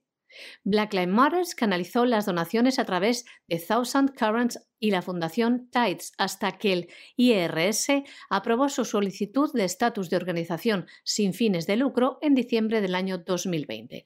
En esa época, Thousand Currents transfirió 66,5 millones de dólares a Black Lives Matter.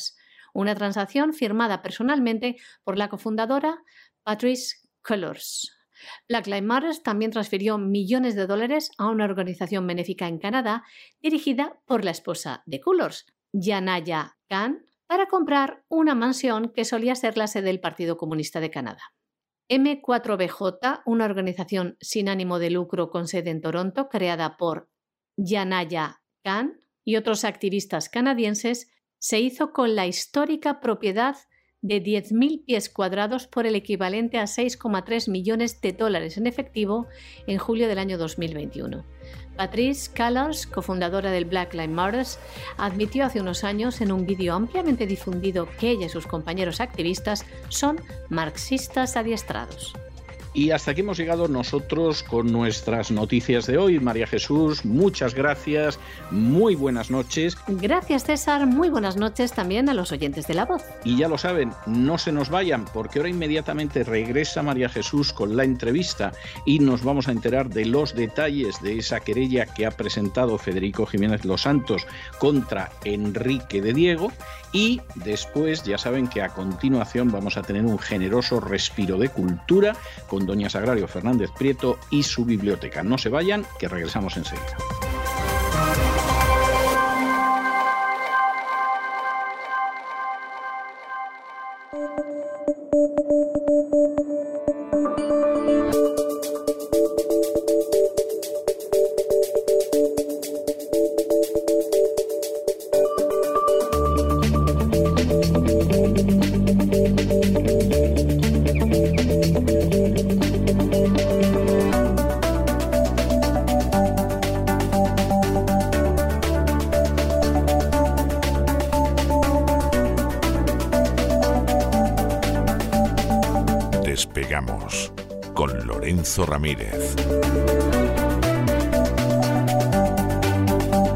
Corremos raudos y veloces hacia nuestro avión, atravesamos el umbral, nos tiramos en plancha sobre los asientos, nos abrochamos los cinturones, despegamos y nos vamos elevando hasta alcanzar nuestra altura y nuestra velocidad de crucero. Y Don Lorenzo, ¿qué hace usted con esa peluca gris? O sea, ¿quién pretende imitar? Explíqueme, explíqueme usted qué le pasa, porque me, ha dejado desconcertado, ¿eh? O sea, me ha dado un vuelco el corazón nada más verlo. Buenas noches. buenas noches, don César. Hombre, peluca tampoco me hace falta, ¿no? Para tener el pelo gris eh, un poquito más largo de lo que lo tengo, sí. Efectivamente, eh, me he puesto ahí la peluca blanca, me he puesto en el pasillo de casa, me he quedado así muy quieto y mi hijo que tiene cinco años Dice, Cristín, Cristín Lagarde, ¿dónde está papá? ¿no? Ya le tengo educado desde pequeño, ¿no? Efectivamente. Mis hijos cuando juegan al Monopoly, ellos se quieren pedir a la banca central. O sea, ellos ya tienen claro, ¿no? Ya, tienen claras las cosas, sí. ¿Quién es el que manda aquí? Cristín Lagarde, Cristín la Esfinge, Cristín la Impasible. Ya empezamos a ver algunos titulares hoy, después de que haya realizado pues, eh, su intervención, su rueda de prensa, tras la última reunión del Consejo de Gobierno del Banco Central Europeo. El Banco Central Europeo se queda solo eh, impasible, como digo, sin mirar prácticamente lo que está ocurriendo, negando la realidad, negando los efectos de la inflación y eso que ayer mismo conocimos que la inflación en la eurozona de media había escalado a un 5,1%, que es una cifra que más que duplica el objetivo del Banco Central Europeo. El Banco Central Europeo, en teoría, tendría que adoptar políticas monetarias. Para eso está, básicamente, bueno, también para salvarles el trasero a los bancos, ¿verdad? cuando tienen problemillas de liquidez y estas cosas, pero fundamentalmente está para eso, para decir, oiga, si los precios suben por encima del 2%, yo tengo que intervenir. Problema, que está en una trampa la señora Lagarde. Ha caído en su propia trampa. Esto es como cuando yo en mi pueblo de pequeño mi padre me enseñaba a hacer trampas, unas trampas muy sencillas, con una caja de madera y un palo y una cuerda. ¿Eh? Nos divertíamos con poca cosa antes, ¿eh, don César? La verdad. Sí, la verdad es que con muy poco, sí. y a veces cuando uno estaba manipulando el asunto se caía la caja y a lo mejor se le caía encima del pie. Pues en este caso, Christine Lagarde y toda la economía europea está metida dentro de esa trampa porque si sube tipos se carga cualquier atisbo, ya no de recuperación, sino siquiera de estabilidad en la economía de la eurozona. ¿no? Ahora mismo el Wall Street Journal, bueno, durante toda la tarde de hoy ya estaba un poco recogiendo este sentir, es prácticamente un consenso, se ha quedado, eh, bueno, pues eh, en un contexto en el que cualquier cosa que dijera, ¿no? sobre la inflación pues podía ser interpretado como una posible subida de tipos del Banco Central Europeo. Yo sigo sin comprender cómo el consenso de mercado en estos momentos está descontando dos subidas de tipos de interés para este año en Europa. No lo entiendo, no lo comprendo. Le he dado mil vueltas, he hablado con mucha gente esta mañana sobre todo y no lo entiendo. Es que no lo entiendo, no puedo explicarlo porque no lo comprendo. Es decir, a no ser que el mercado estuviera descontando que la inflación va a seguir muy alta y que además el Banco Central Europeo va a hacer algo, que son dos cuestiones. La primera parece evidente, pero la segunda no tanto, y mucho menos dos subidas de tipo de interés. No termino de verlo, don César. En 2023 dije ayer y antes de ayer que yo sí pienso, ¿no? Que podría llegar esa subida. Pero bueno, ella básicamente en la rueda de prensa lo que ha dicho es que los riesgos para la inflación se han inclinado al alza. Me encanta cómo hablan estos banqueros centrales. ¿eh? se han inclinado al alza los riesgos. ¿eh? Christine Lagarde decía que hay, que retorcer y maltratar el idioma para decir se ha inclinado al alza los riesgos. Como los coja doña Sagrario Fernández Prieto, les va a dar una zotaina que se van a enterar. ¿eh? Se han inclinado y dice, sobre todo en el corto plazo. Dice, hombre, es verdad que la comida está cara, es verdad que las cosillas de la cesta de la compra están cara, pero no se preocupen porque esto poco a poco se va a ir reduciendo. ¿eh? Y luego, acto seguido, que estaba aquí tomando notas, las tengo ahora mismo delante de mí, decía, bueno, la inflación va a ser más persistente, va a ser más duradera de lo esperado, mm, pero será transitoria. Es decir, las dos cosas a la vez no pueden ser, señora Lagarde. Es decir, si es persistente y duradero, no es transitorio. Uno, ¿no? Y luego dice, la previsión del IPC de la inflación para 2023 y 2024 en la zona euro es del 1,8 después de alcanzar un pico del 3,2% este año. Plantea, vamos a ver, señora Lagarde, estamos en el 5,1. Está todo el mundo subiendo tipo de interés. Todo el mundo está subiendo tipo de interés. La Reserva Federal ha anunciado que van a subir tipo de interés. El Banco de Inglaterra, ahora hablaremos, ha subido tipo de interés dos veces en dos meses, con una cifra de inflación muy similar a la de Europa. Y esta señora está quieta. ¿Por qué? Porque sabe que en el momento que suba los tipos de interés, a ver cómo se financia la economía eh, italiana, a ver cómo se financia la economía española. Y solo con esas dos economías ya directamente pues eh, se lleva uno el, el euro de por medio, ¿no? Claro, que al no subir tipos de interés te estás cargando al euro te lo estás cargando con respecto a otras divisas, ¿no? La evolución con el dólar está clara, la evolución con la libra también. Y luego, sobre todo, porque hay un comentario que ha hecho la señora Lagarde que no cuadra para nada con toda la previsión que hace, y es que ella dice que los salarios van a empezar a subir a lo largo de este año.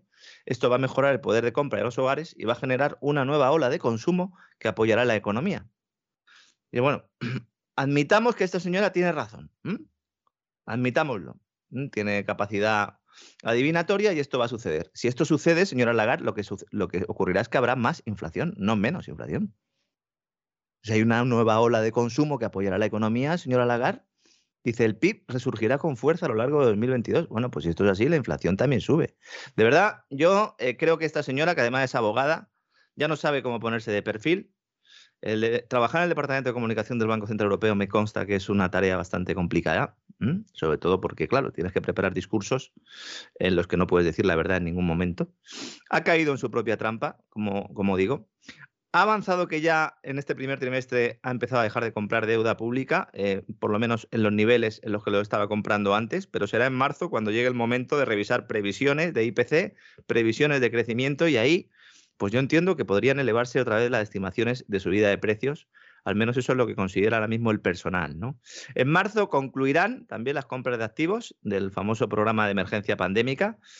Podríamos decir que el Banco Central Europeo da por finiquitada la pandemia en marzo de 2022, es decir, dentro de un mes, para el Banco Central Europeo la pandemia ha terminado, en lo cual coincidiría también ¿no? con lo que comentábamos hace, eh, hace unos días en el gran reseteo, ¿verdad? Y tras el foro de Davos, que parece que ya pues, hay un cierto consenso en el hemisferio norte, decía Fauci, ¿no? Vamos a acabar con la pandemia en el hemisferio norte. Los del sur que les den morcilla, ¿no? a los del sur, ¿eh? total, ¿eh? si no son blancos, le faltó decir a Fauci, ¿eh?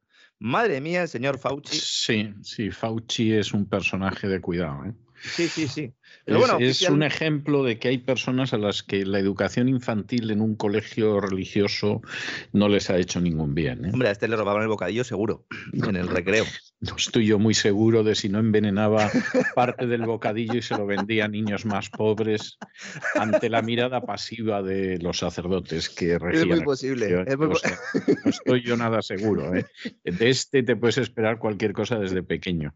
Yo, yo recuerdo a mis compañeros de, de las escuelas pías y me doy cuenta de que, de que no era difícil prever lo que han hecho luego todos ellos. ¿eh? Bueno, a ver si coincidió con, con John McCain o con alguno ahí en el cole y la liaron seguro, ¿no? Los dos ahí con sus tirachinas, ¿no? No creo, pero, pero vamos, eran. sí, no, no, no. Este, no me extrañaría nada que ya de niño se dedicara a manipular sustancias. bueno, a partir de marzo entonces, el programa de emergencia pandémica, gran nombre que le pusieron el PEPP, nada que ver con el señor Casado, aunque le encanta también este plan como eh, todos los que hacen los bancos centrales se termina y en marzo se vuelve otra vez al, de Draghi, el programa convencional de compra de deuda pública y deuda privada, que en teoría va a ir reduciéndose progresivamente de 30.000 30 millones de, de, compras, de euros en compras en el tercer trimestre y luego ya a partir de octubre sería de 20.000 millones. Esta es la hoja de ruta avanzada en diciembre que prácticamente han copiado y han pegado, es decir, han hecho poco en, estos, en este mes y pico el Banco Central Europeo, seguramente porque están otras cosas, ¿eh? están ahí pensando en cómo implantan el euro digital. La Reserva Federal también sacó un informe hace poco con eh, un poco con algunas de las eh, visiones que tiene sobre cómo va a implantar el dólar digital, un documento que es infame porque prácticamente no dice nada. Se nota que tienen mucho más que ocultar que, cosas que contar, aunque lleven trabajando en esto mucho tiempo. ¿no? Y que tienen mucho miedo porque aquí las instituciones son las instituciones y entonces te la juegas. O sea, te la juegas, mm, te la juegas porque inmediatamente se te vienen encima. No, y porque además pueden dificultar ese proceso de implantación y ellos lo que quieren es, eh, cuando ya esté implantado, pues empezar a explicarlo. ¿no? Vamos a hablar de esto también en cesarvidal.tv un poquito este fin de semana. Eh, ya avanzaremos mañana el contenido completo del programa. ¿no? ¿Y el Banco de Inglaterra qué ha hecho? Pues el Banco de Inglaterra, teniendo una inflación del 5,4%, aprueba la segunda subida de tipos en los últimos dos meses, es decir, pisa el freno Mm, eh, es el primero, el Banco de, Banco de Inglaterra, que, que inicia también la reducción del balance, es decir, que empieza a deshacerse de todos esos activos que han estado comprando en los últimos tiempos. Eh, yo creo que es la decisión más acertada, eh, la de Reino Unido. Además, creo que el momento económico es, es, este para hacerlo. Yo creo que debería haber sido antes, pero yo creo que hay que adelantarse a, a esa inflación, sobre todo a ese crecimiento, yo solo no, porque cuatro de los nueve miembros del Consejo de Gobierno del Banco de Inglaterra consideran que tendrían que haberlo subido más, es decir, no un cuarto de punto como los han subido por segunda vez, como digo, hasta el 0,5%, sino haber sido un poquito más ambiciosos y haber subido otro cuartito más hasta el 0,75%, lo cual pues eh, nos hace ver que seguramente en la próxima reunión del Banco de Inglaterra se vuelvan a subir tipos de interés y como digo, la gran noticia ahí es que va a acelerar la reducción del balance. Es el primer gran banco que hace efectiva esta medida y lo va a hacer de dos formas, de, las dos formas posibles. En primer lugar, deja de reinvertir los bonos mm, que van venciendo y también va a vender deuda corporativa. Automáticamente la rentabilidad de esa deuda se ha disparado y el precio ha bajado. ¿no? Lo que suceda en los próximos meses en el Banco Central Europeo, su estrategia va a ser determinante para conocer la fecha de las elecciones generales en España. Alguno dirá, ¿qué, tendrá que ver la velocidad con el tocino? No, no, tiene que ver y mucho. Porque antes de que se produzca una subida de tipo de interés por parte del Banco Central, primero ¿eh? debe ir reduciendo, que ya lo va a hacer, y luego retirando el programa de compra de bonos públicos y privados. Cuando esto se produzca, no sé si a finales de 2022, a principios de 2023 o a finales de 2023, esa es la gran duda, no lo sabe ni Lagarde. El Tesoro español verá cómo cada vez es más caro refinanciar la deuda pública. Y esto es el fin, porque ahora mismo los servicios públicos en España se sostienen mediante endeudamiento masivo. Esto es muy duro de decir, eh, pero lo llevamos diciendo 15 años. sí, y cuando llega el fin del mundo, previsiblemente, repítanoslo, don Lorenzo. Pues, pues, yo creo que la gente ha sido como cuando te das con una puerta, que al principio no duele, pero de pronto te duele la cara, el pecho, en todos los sitios donde te has dado con la puerta. Entonces, repítanos usted, ¿para cuándo nos esperamos el castañazo? A ver, el castañazo eh, no lo sabemos exactamente, pero el horizonte temporal, si queremos decirlo, empieza ahora, ¿no? Y una vez que el Banco Central Europeo decida eh, pues retirar ese programa de, de, compra de bonos públicos y privados y luego ya posteriormente subir tipo de interés, estaríamos hablando, pues más o menos de aquí a finales de 2023, que es justo cuando termina la legislatura. Se podría extender un poco más, a 2024 se podría extender. Yo quiero hacer aquí una precisión. A mí me parece, si es que a mí me parece, no sé luego lo que va a pasar, porque luego usted sabe que, que uno se lleva sorpresas en el futuro, pero a mí me parece que está todo más claro que el agua, ¿eh? O sea, Está bastante claro. O sea, Sánchez agota la legislatura, todos esos que dicen de se va, se va ahora, a inicios de año, bueno, pues es el ciego que soñaba que veía y soñaba lo que quería. O sea, Sánchez agota la legislatura, porque es un placer del que no piensa librarse, y con un poco de suerte vuelve a ganar las elecciones. ¿eh? O sea, en cualquier caso, convoca elecciones para antes de la quiebra y luego, en cualquiera de los casos, pase lo que pase, el país va a la quiebra, la suspensión de pagos. Bueno, en realidad no. No, no, quería hacer una predicción. O sea, el tema de la suspensión de pagos, que yo entiendo que también nos hemos acostumbrado mucho a hablar de ellas, como el tema de la quiebra, la seguridad social. Sí, Y es una forma de hablar, pero en realidad España no va a suspender pagos. España, antes de suspender pagos, eh, hará un ajuste de caballo. Esta es la historia. Es decir, para evitar precisamente Eso llegar es. a esa situación, pues ajuste salvaje en el que puede pasar de todo y en el que, lógicamente, pues eh, es eso lo aguantará Sánchez si es que al final no hay un pacto PP Partido Socialista y Sánchez uh -huh. se va a un retiro dorado, que eso es, pero vamos, más que posible, pero más uh -huh. Que posible, y, y, los que vengan detrás que arreen.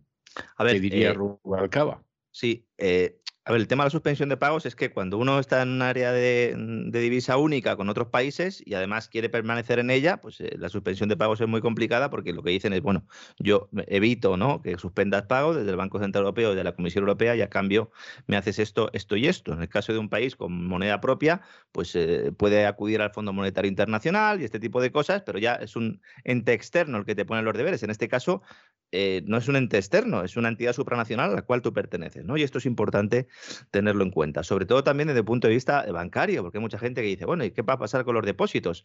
¿Qué va a pasar? Bueno, el sistema financiero europeo es, es europeo, ¿no? Nosotros no estamos en el sistema financiero español y ya está, es un sistema financiero europeo y por eso, pues de alguna manera, pues uno puede tener su dinero en cualquier banco de la Unión Europea, etcétera, etcétera. Otra cosa ya es si te llevas el dinero fuera de la eurozona, perdón, ha dicho Unión Europea, de la eurozona, que es la de, el área de la divisa comunitaria, ¿no? Pero cuando Ahora, se empieza... habrá que ver, sí. eh, bueno, todo depende de cómo aguanten los bancos españoles. Que, hombre, en principio se supone que van a aguantar. ¿eh? Si, si, aparte... si, algún banco lo pasa mal, será fusionado con otro. Es que esto ya, es que esto ya sí. está muy probado. Es decir, lo del sí. Popular fue un experimento, mmm, de alguna manera, fue un, marcó el, un poco el camino. Entonces, lo que se trata siempre, eh, además es que siempre en todas las crisis financieras sucede lo mismo, se intenta pues solucionar la papeleta, pues eh, organizando una fusión política. Fue lo que pasó en el caso del Banco Popular. En el Banco Popular, recordemos que el Banco Popular se queda sin, sin liquidez porque hay un montón de clientes que van a retirar los depósitos, porque previamente la Junta Única de Supervisión, la famosa JUR, eh, del, bueno, pues de, de, las autoridades europeas, dependientes del Banco Central Europeo, dejaron caer en una entrevista en una agencia eh, de noticias eh, económicas que el Banco Popular tiene una crisis de liquidez, que esto es lo mismo que sacar una pistola y pegarle un tiro sí. directamente al banco, ¿no? Pero es que además el señor que habían puesto de presidente de ese banco lo había puesto el señor Guindos, un señor de JP Morgan que se llamaba Saracho, eh, si hay algún accionista del Popular estará sintiendo con la cabeza en su casa, pues esto es lo primero que hizo en la primera junta de accionistas que tuvo, que además yo estaba allí eh, precisamente y me quedé a cuadros cuando lo primero que dijo fue que el banco tenía problemas de liquidez, ¿no? Entonces dices, oye, pues si quiere usted cargarse un banco, esta es la manera de hacerlo. En el último momento se le entrega al Santander a cambio de que asumiera su deuda por el precio simbólico de un euro y era un banco que tenía, bueno, pues eh, había entrado en una crisis de liquidez, en un pánico bancario y es de alguna manera rescatado por otra entidad. Ese sería un poco el mecanismo, ¿no? Claro que siempre puede haber sorpresas electorales, claro que siempre puede haber decisiones en, en el seno de la Unión Europea que digan, oiga, pues vamos a intentar eh, que España sea un ejemplo ¿no? de, cómo hay que actuar y puede haber algún gobernante que se revuelva. Nosotros el futuro evidentemente no lo sabemos. Lo que está claro es que cuando el Banco Central Europeo retire progresivamente esa red, el Tesoro español verá cómo es más caro refinanciar esa deuda pública que se necesita para pagar las pensiones, para pagar la sanidad, para pagar la educación. Y esto coincidirá en el tiempo con la vuelta de las reglas fiscales de la eurozona. Es decir, justo cuando será más caro refinanciar esa deuda pública, es cuando nos va a decir la Comisión Europea, oye, tienes que ir rebajando la deuda pública. Y de, oiga, ¿y cómo lo hago esto? Y entonces nos dirán, es que esto lo tenías que haber hecho antes, muchacho. Ya. El problema, el problema está si en un momento determinado no van a aparecer los hombres de negro y van a decir, les echamos una mano, pero las pensiones van a bajar un 40% y hmm. los salarios de los funcionarios un 30%. Sí, sí, hace, sí, sí un, caso similar como sucedió con Grecia. Incluso vendan ustedes activos, vendan ustedes eh, activos públicos, ¿no? En cuando se produjo la crisis de la eurozona con el tema de Grecia y tal, se planteaba también la venta de playas, recordará usted, don César, ¿eh? la venta de activos de este tipo. Entonces, el problema es que esto... Porque el agua ya prácticamente la hemos vendido, o sea que ya no la podemos vender y, y, entonces, pues sí, playas, en fin.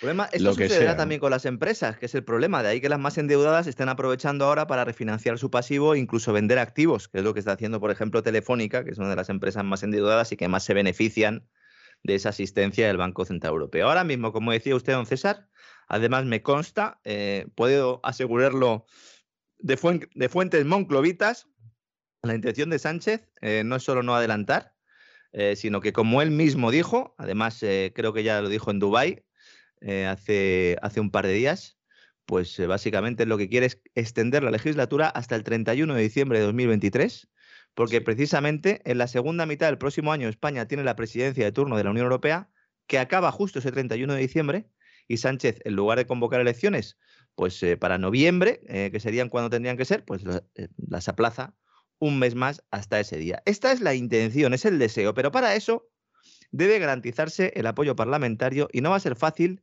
porque cuando empiecen los tambores de ajustes, por eso digo que los tiempos y los calendarios son tan importantes, porque si empieza el proceso de retirada del Banco Central Europeo o los mensajes por parte de la Comisión Europea antes, Podemos, lo normal será que se baje del barco y que empiece a señalar al gobierno y que diga, yo no voy a aceptar ajustes. Y entonces, a partir de ese momento, hay que buscar otros apoyos. Por eso se explica ahora mismo que el gobierno quiera sacar adelante o saca adelante la famosa reforma laboral con el apoyo de Ciudadanos, de UPN, de Unión del Pueblo Navarro, del PDCAT, porque esto va en la línea de cambiar de caballo en medio de la carrera, porque sabe que en cuanto se empieza a hablar de reducir gasto público, evidentemente, ¿no? Yolanda Díaz y sus secuaces, comunistas y separatistas, van a jugar sus cartas para evitar la debacle electoral, que no sé si evitarán, pero lo van a intentar, ¿no? El problema es que todo este calendario depende de Lagarde, y Lagarde no tiene ni idea de lo que va a hacer. Sí, eso. que algunos, algunos en su casa dirán, no puede ser. Sí, sí, así es. Pero eso le favorece, eso le favorece a Pedro Sánchez, porque en última instancia eh, le, evita la premura, la presión, etcétera, etcétera, ¿no? Claro, si hoy Lagarde hubiera dicho vamos a subir tipo de interés o es hora de darle un giro a la política monetaria o simplemente con que hubiera dicho nos vamos a empezar a replantear ya o vamos a poner fecha al, programa de estímulos ¿eh? y vamos a decidir en las próximas dos reuniones, como hizo en su momento Jerome Powell, vamos a decir las próximas dos reuniones cómo lo, finiquitamos. Pues eso directamente ya habría metido presión a través del incremento de, los intereses de, la deuda pública. ¿no? Pero no es así. Entonces, efectivamente, como dice usted, don César, de alguna manera Europa vuelve a salvar a Pedro Sánchez. La Comisión Europea lo hace muy a menudo y Christine Lagarde también, ¿no? Yo no sé si Guindos estará muy contento con esto, pero bueno, en estos casos quien sale es Lagar a la palestra, ¿no? Yo creo que Guindos está bastante contento con seguir estando donde está, que no se lo merece ni por aproximación y ahí lo tiene usted. ¿eh? O sea, no, no es para que ponga pega. Empeño le puso, empeño le puso. Empeño le puso, sí. Y él se ha colocado ahí, hay otro que sin embargo va por ahí de conseguidor y hasta sale la prensa catalana y no me da la sensación de que vaya a conseguir nada. Efectivamente, anda muy nervioso últimamente. Y en Estados Unidos se ha montado un importante revuelo, porque, claro, está todo el mundo diciendo que si la Reserva Federal, que si va a subir cuatro veces los tipos de interés, que si lo va a subir cinco, y sale BlackRock, la mayor gestora de inversión del mundo, y dice, no, no, oiga, yo voy a adoptar una estrategia completamente contraria al consenso del mercado, porque pensamos que la Reserva Federal va a tener que dar marcha atrás en su plan de subir varias veces los tipos de interés de Estados Unidos. Según el departamento de análisis de la firma que dirige Larry Fink, el Banco Central, Jerome Power, no está leyendo bien la situación actual, estoy citando textualmente, y teme que al retirar los estímulos las bolsas sobre reaccionen y para BlackRock la inflación está impulsada casi exclusivamente por las restricciones de oferta tras ese cambio en la demanda durante la pandemia y descarta el sobrecalentamiento de la economía. Y el que no se lo quiera creer que reviente. Claro, mm, la historia es, ¿va a, ¿va a, tomar posiciones y va a invertir BlackRock teniendo en cuenta esta estrategia o lo dice de cara a la galería? ¿eh? Y en la próxima sobrereacción va a esperar a que haya otra caída y ahí comprará, ¿no? Eso es lo que tendríamos que preguntarnos, ¿no? En todo caso, se abre un debate muy interesante y sobre todo le abre una puerta a Jerome Powell para tener que dar marcha atrás, porque ya no es que la Reserva Federal pueda dar marcha atrás, sino que nos dirán, bueno, efectivamente, si es que había gente que ya estaba advirtiendo de que a lo mejor era demasiado agresiva la política monetaria del banco, de, la Reserva Federal, ¿no? El Banco Central de Estados Unidos. Bueno, pues le abre una puerta a Jerome Powell, no en vano, BlackRock trabaja en la Reserva Federal. Eh, no, no, con la Reserva Federal, no, en la Reserva, la Reserva Federal. BlackRock es la encargada y la responsable de determinar en parte a dónde va ese dinero que se imprime de la nada y que se utiliza para comprar activos, ¿no? Nunca mejor, eh, pues estás en casa, ¿no? Y ya está, y dices, bueno, pues me compras esto, me compras esto y me compras esto otro, ¿no? Como decíamos en el primer programa de este año, va a ser un año movidito, porque tras dejar salir al genio de la lámpara, a la inflación, ahora no se sabe muy bien cómo volver a meterlo. Hay quien cree que lo mejor es no hacer nada, como Lagarde, eh, que yo no sé, cualquier día esto saldrá con una careta de Mariano Rajoy. Mientras que otros piensan, pensamos más bien, que cuanto más se tarde en actuar ajustando esa política monetaria, pues más grave será el problema. Ojo, también es verdad que si BlackRock tiene razón, se podría producir un escenario en el que la Reserva Federal comenzara subiendo tipos de interés en la primera mitad del año, luego se detuviera y entonces esto permitiría al Banco Central Europeo mantenerse de brazos cruzados qué es lo que quiere Lagarde, qué es lo que quiere Mario Draghi, qué es lo que quiere Pedro Sánchez y seguramente creo que es también lo que quiere doña Úrsula von der Leyen. Que madre mía, hoy he estado viendo, preparando unos vídeos para el gran reseteo del fin de semana de doña Úrsula. esta señora da miedo cuando habla, ¿eh? Sí, da miedo. Si dice en inglés y tal, no, pero cuando habla en alemán, no sé, a mí me dan ganas de invadir Polonia, ¿eh? He tenido que bajarlo corriendo. Es que el alemán suena muy duro, ¿eh? O sea, también reconozcamos que es que. No, es que. No, no, de verdad, de verdad, suena muy duro. Y efectivamente yo he visto. Yo he visto a gente que me decía que, que cuando escuchaba de pronto hablar a su marido con su suegra y hablaban los dos en alemán, que, que se asustaba. ¿eh? No sabía lo que dirían, pero pero realmente le, le, le asustaba solo escucharlos. bueno, señores, máxima incertidumbre, lo cual evidentemente no es nada bueno para nadie, ni para los mercados, solo para Sánchez, ni para las empresas, ni para los hogares. Y una empresa que la está pasando canutas, no voy a decir que, que esté yo muy apesadumbrado por ello, es Facebook, o mejor dicho, Meta, que no hace referencia a ninguna droga, sino que es el nuevo nombre del grupo de Mark Zuckerberg, cuyo proyecto de universo virtual a pesar de tener muchas novias inversoras, amantes más bien, parece que no termina de convencer. El problema, como explicamos en el programa que dedicamos a Meta, también en el Gran Reseteo, es que Facebook tiene, tiene bueno, pues básicamente eh, un problema de crecimiento de usuarios y esto ha quedado patente en la presentación de resultados de cierre de año. Es la primera vez que Facebook pierde usuarios activos diarios se empieza a hablar ya de Facebook como el patito feo de la revolución tecnológica. ya hay, uh, análisis, sí, sí, muy mal. Hay análisis que dicen que bueno, que, este, que en toda revolución, que en toda que en toda burbuja hay empresas que tienen un gran éxito y que luego desaparecen. Hay muchos ejemplos ¿no? en, en, la historia, especialmente en el sector tecnológico, y ya empiezan a ponerle en el foco. Y es que además las previsiones del grupo de Zuckerberg indican que esta tendencia a perder clientes, a perder usuarios, va a continuar en el primer trimestre. Ayer, tras el cierre de Wall Street en el denominado mercado After Hour, las acciones de la empresa se hundieron un 24%. Un 24%. No está mal, ¿eh? es un desplome, bueno, era la segunda desplome noticia, de campeonato, vamos. Segunda noticia de apertura de Wall Street Journal, hay mucho revuelo en Estados Unidos por esto, eh, se está poniendo en tela de juicio ya todo el modelo de, de propio Facebook indudablemente el cambio de nombre tenía un sentido porque ellos lo que quieren es eh, que desaparezca un poco la imagen que tiene todo el mundo de Facebook como lo que realmente es, para que todos pensemos en lo que puede llegar a ser, ¿no? Vender una moto, básicamente, ¿no? Entonces, sí, eh, totalmente. Claro. Meta ha indicado que los ingresos del trimestre actual eh, van a ser inferiores a, a, la media de lo que los analistas estaban diciendo y las pérdidas pues llegan además en un momento crítico para la empresa, no solo desde el punto de vista de usuarios, sino Evidentemente está librando batallas regulatorias en múltiples frentes. De vez en cuando le sale algún escándalo, algún ex trabajador o ex trabajadora, ¿verdad? Sale a la palestra y cuenta las fechorías que hacen. Y luego es que el cambio de estrategia corporativa cuesta mucha pasta, necesita un, elevado volumen inversor. Ya dijo Zuckerberg que con el metaverso no se va a ganar dinero en los próximos años y que se va a meter miles de millones de, de dólares.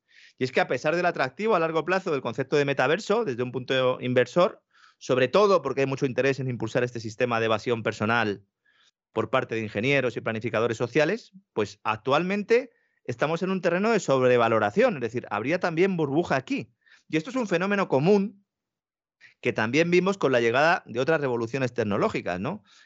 Con la impresión 3D pasó, pasó con las distintas fases de la tecnología inalámbrica, bueno, evidentemente con la burbujalas.com, ¿no? Pero ya digo más recientemente, también con todo esto del Internet de las Cosas, que también no termina de despegar.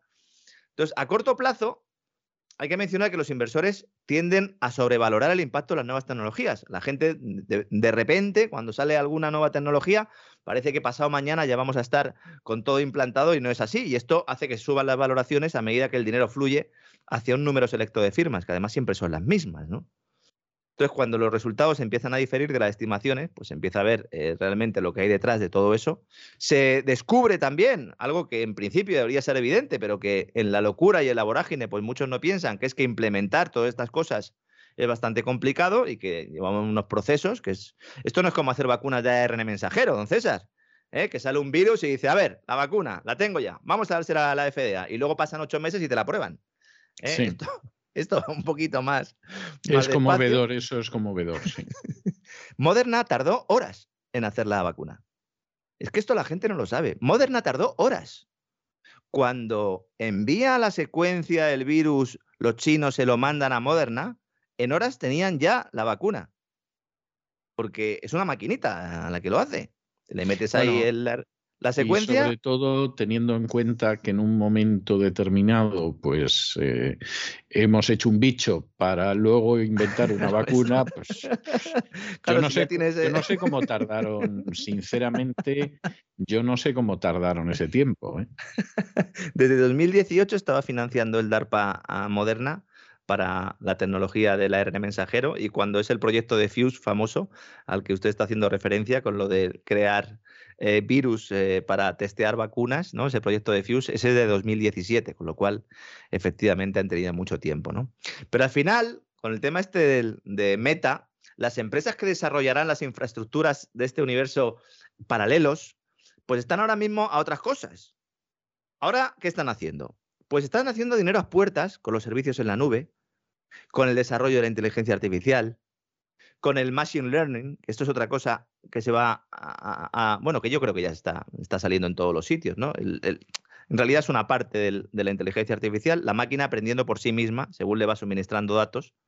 Y lo más probable es que después del boom inicial de inversiones en lo relacionado con el metaverso, pues venga una cierta decepción, ¿no?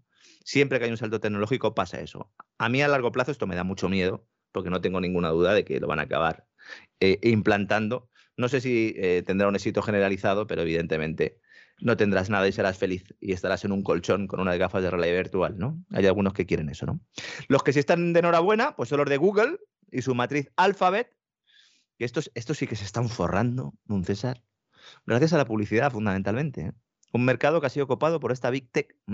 Estos, los de las agencias de publicidad, no se han enterado absolutamente de nada, les han pasado por la derecha, por la izquierda.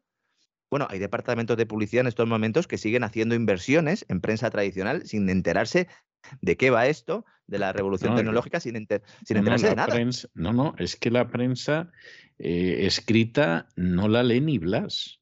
Es decir, y no hay nada más que ver las cifras. Lo que pasa es que como luego en radio, en televisión se oye, pues hoy dice el país, hoy dice el mundo y dice la ABC, bueno, la gente se entera de algo de lo que aparece en esos periódicos porque lo repican en televisión y porque lo repican en la radio, pero, pero la prensa escrita está muerta. O sea, tenido- está totalmente muerta. tenido usted que, que alguno de los periódicos más importantes en España ya hace años que salió del OJD. Porque si daba las cifras de lo que Sí. vendía, pues, pues se veía lo ridículo que era, A pesar de las sartenes. A pesar de las sartenes, de los vídeos, etcétera. Sí, sí, sí, es así. Bueno, yo he tenido reuniones con empresas del IBEX, con departamentos de publicidad, para, para, bueno, pues para gestionar la publicidad en medios de comunicación. Y hace tres, cuatro años, cinco años, y prácticamente me decían que bueno que el mercado digital que era un mercado que era un poco de nicho y tal y que no tenía demasiado sentido bueno pues en estos cuatro o cinco últimos años eh, Google eh, vendiendo publicidad fundamentalmente ha ganado 76 mil millones de dólares en 2021 sí. 76 mil millones de dólares. Récord de ingresos publicitarios de la historia.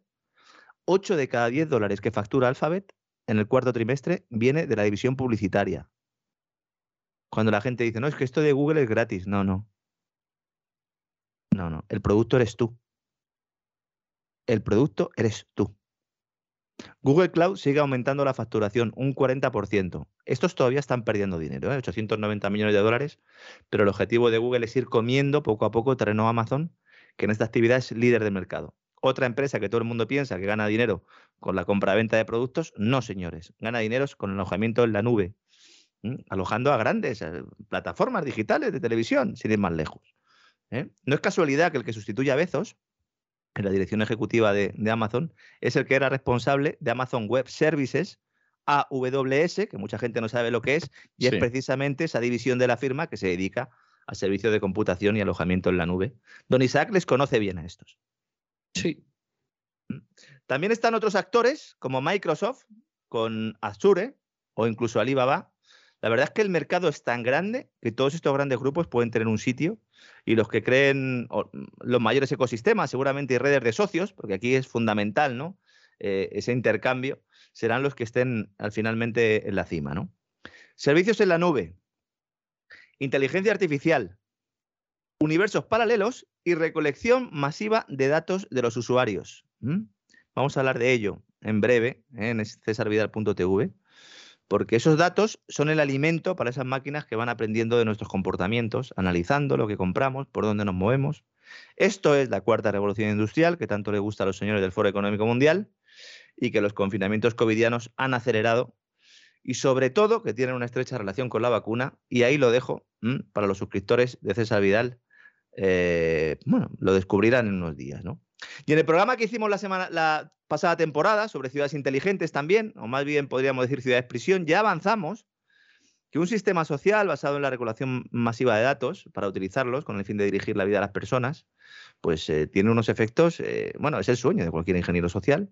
Y esto es lo que mm, está detrás ¿no? de la forma en la que está enfocando el uso de la tecnología gobiernos y corporaciones. Entonces, con esa relación entre Estados y empresas tecnológicas, que no sabemos dónde acaba uno y comienza el otro. Entonces, no nos tiene que extrañar que Google esté ganando dinero a expuertas. ¿no? De hecho, Google, Google intentó un proyecto de, ciudad inteligente en Toronto. Mm, bueno, tuvo que ser aplazado porque la Asociación Canadiense de Libertades Civiles se opuso. Mm, esto seguro que también han estado con todo el lío de los camioneros por allí, ¿no? Y en los tribunales lo consiguieron, porque bajo la apariencia de construir urbanizaciones digitales sostenibles, gracias a la tecnología, el, objetivo final era extraer datos vigilando continuamente a los residentes. Esta empresa no ha desaparecido, se llama Sidewalk Labs, es una filial de Alphabet y ahora mismo está construyendo carreteras para automóviles autónomos y trabajando en la implantación del 5G en las ciudades. Este es el peligro del 5G, que es fundamental para esta masiva recolección de datos. Pero no nos volvamos locos y no pensemos que el enemigo es la tecnología, a ver si vamos a acabar como una bomber. ¿Se acuerda usted? una bomber de la o como, sí, o, como los luditas en, en, Inglaterra, rompiendo las máquinas textiles y todo, sí. Es que hay mucha gente que se está volviendo loca y dice, no, no, esto hay que voy a irse a una cabaña con una escopeta. No, no, oiga, eh, tranquilícense, ¿eh? tranquilícense porque la tecnología es fundamental, pues insisto, para que puedan estar escuchando este programa. ¿no? Recuerde ya, eh, don César, que en el libro COVID-19 de Great Reset, el presidente del Foro Económico Mundial ya anticipaba un futuro no muy lejano en el que los váteres diagnosticarían enfermedades de forma automática. Sí, es consolador. sí. sí, dice, me lo he apuntado para, para contarlo hoy aquí. Él dice que gracias a la pandemia se impulsará la atención médica de forma remota. Es cierto, ¿no? Y cito textualmente, esto acelerará la tendencia a desarrollar diagnósticos más portátiles y a domicilio como inodoros inteligentes capaces de rastrear datos sanitarios y realizar análisis de salud. Rastreo y análisis. Es, que me parece de pánico. O sea, va usted, se sienta en el baño mm. ya le hacen un análisis eh, de, su salud, no sé exactamente cómo lo harán, pero es que no quiero pensarlo, e inmediatamente eso se integra en, el gran hermano. Es, es para echarse a temblar.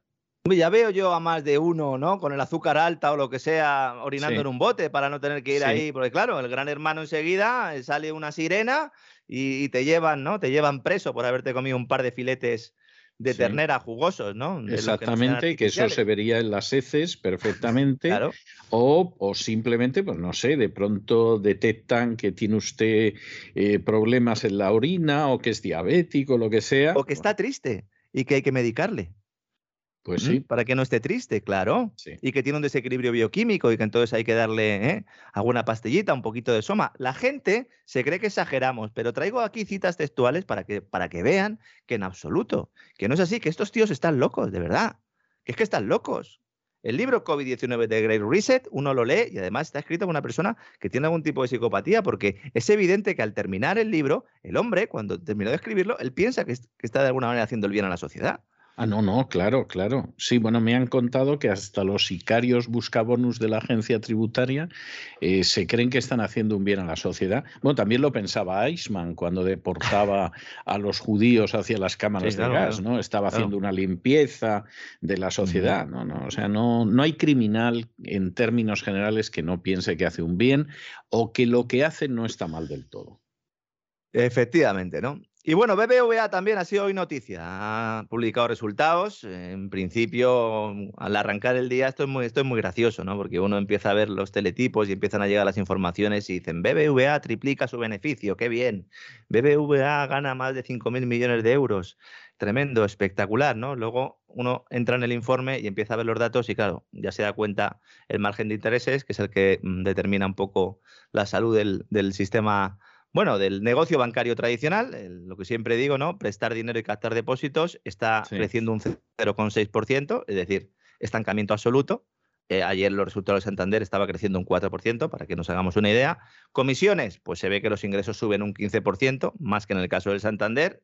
Cierta desesperación, porque al final, si los ingresos los tienes que obtener por comisiones, es que tu negocio bancario no lo estás haciendo bien. Luego vamos a las provisiones, que es el dinero que guardas para afrontar la morosidad y ves que las reduces para tener más beneficio, pues otro truco contable eh, que es tremendo, pero bueno, es así. Y eso a pesar de que los préstamos en riesgo de impago suben en el último trimestre y suman casi 15.000 millones de euros. Todo claro. No está mal, no está mal. Cifra bonita, sí.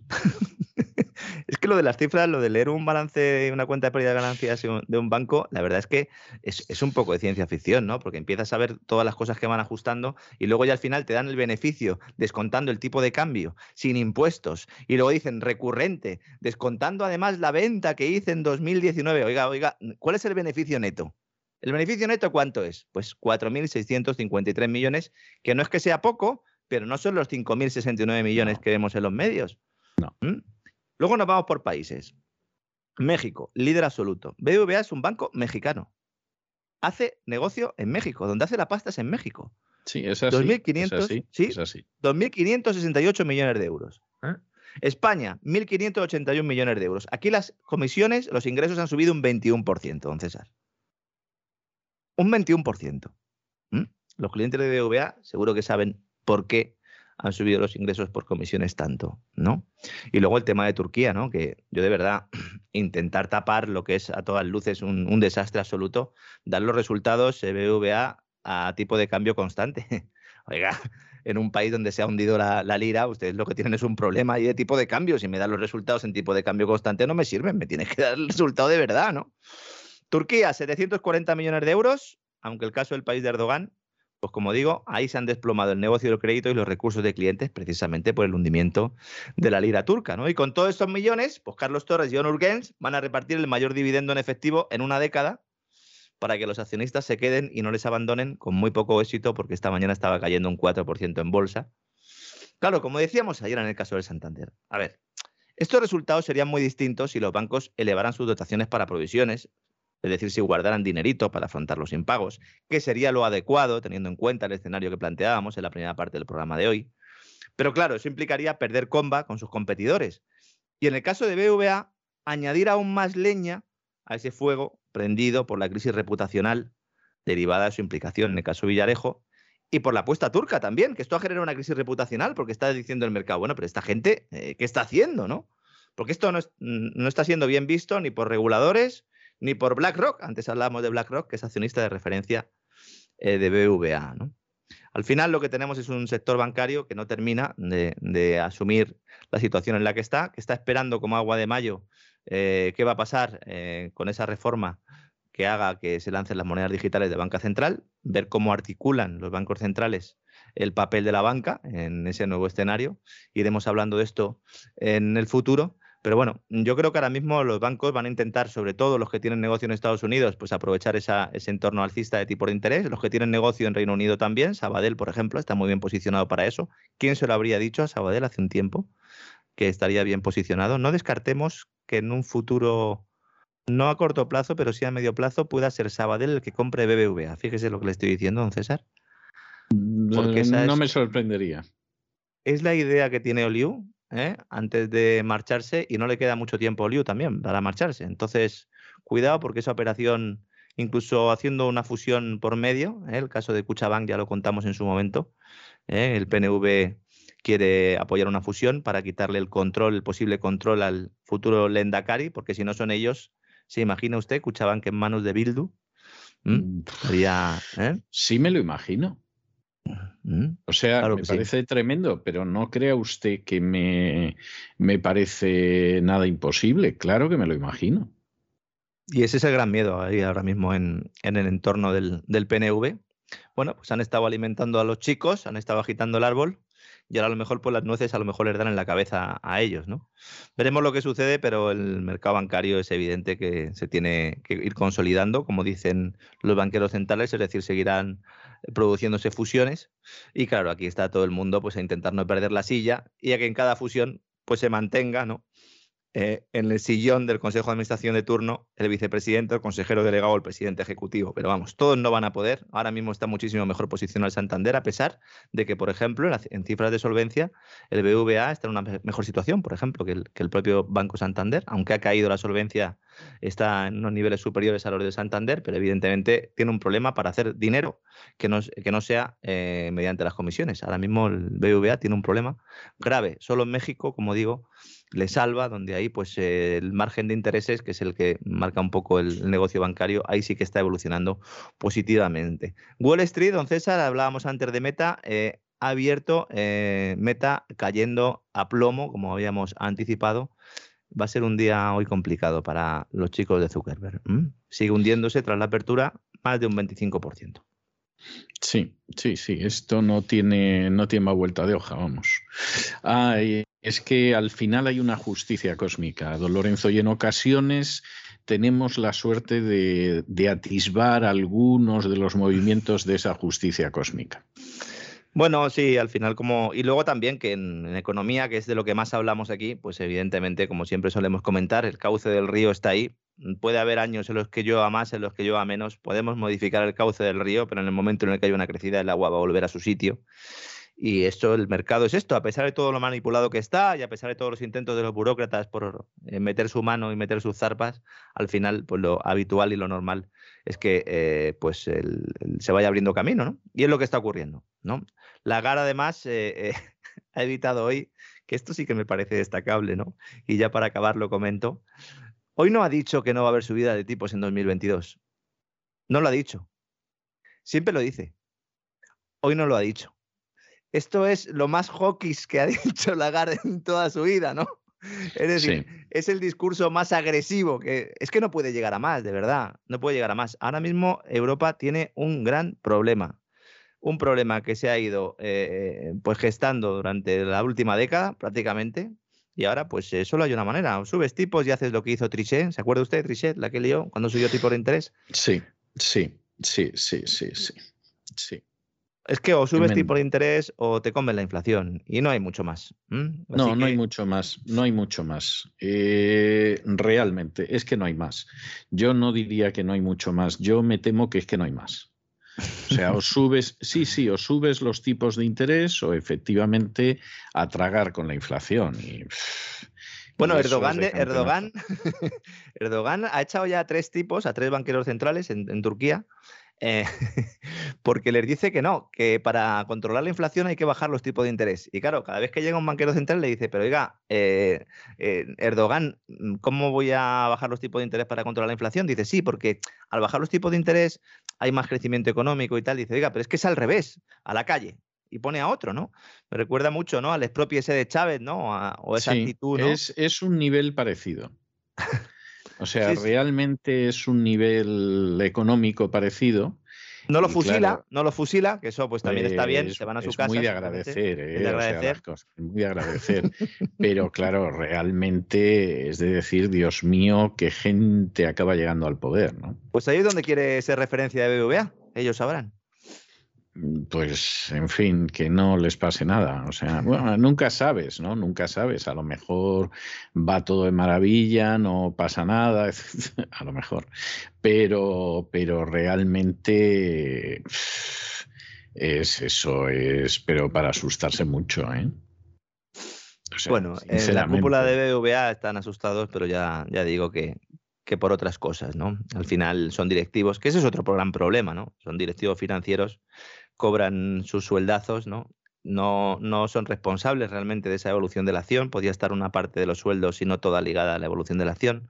Pero es que eso también tiene sus problemas, ¿no? Porque si uno quiere adoptar una política a largo plazo y necesita durante unos trimestres tener cierto ajuste, pues eh, evidentemente no lo haría si parte de su sueldo está ligado ¿no? a que esa acción siga subiendo, ¿no? Entonces es complicado ahí. Al final, pues la, la gestión que hemos dicho siempre, ¿no? Intentar ser prudente intentar no meterte en muchos jardines y abandonar la política. Claro que eso, hablando del sector financiero, es imposible. Eh, y en España, ¿para qué vamos a hablar? Efectivamente. Muchísimas gracias por todo, don Lorenzo. Ya nos encontramos mañana, que nos anunciará usted en esa versión abreviada del Despegamos cómo va a ir el gran reseteo del fin de semana. De modo Encantado, que hasta mañana y un abrazo muy fuerte. Igual. Un fuerte abrazo, don César. Hasta ahora.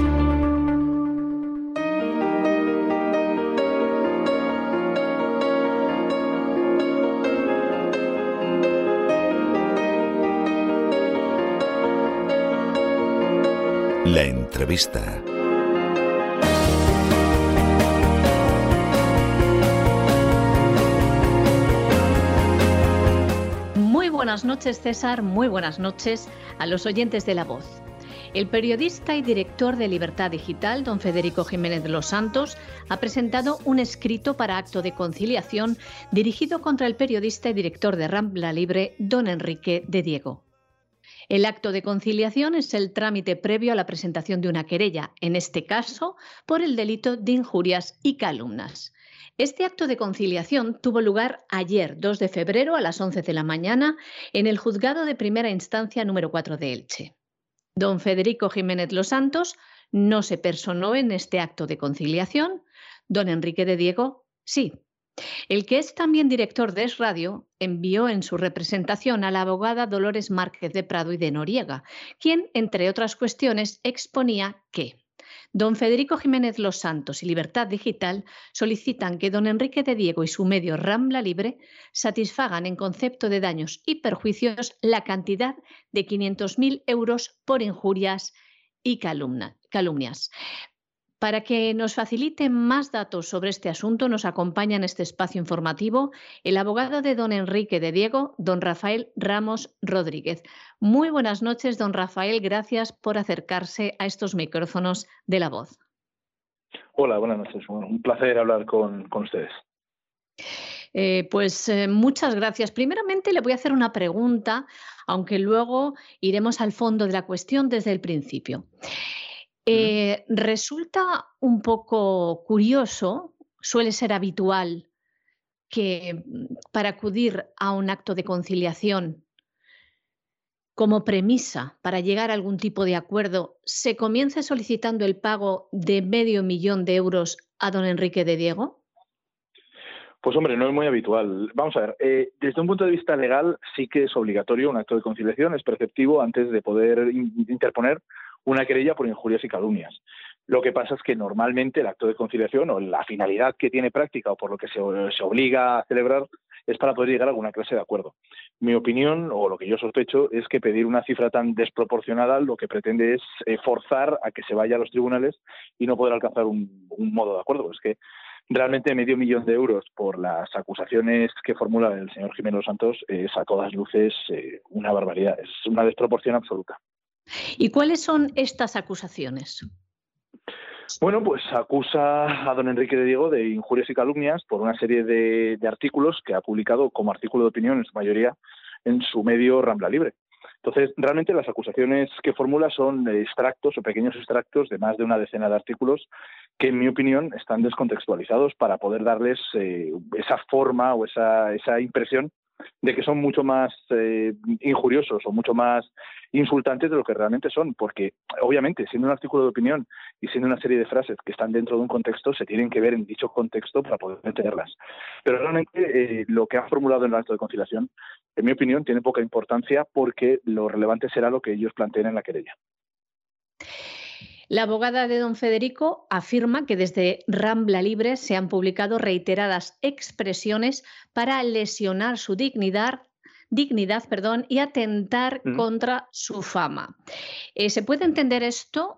¿Dónde está el límite entre la libertad de expresión?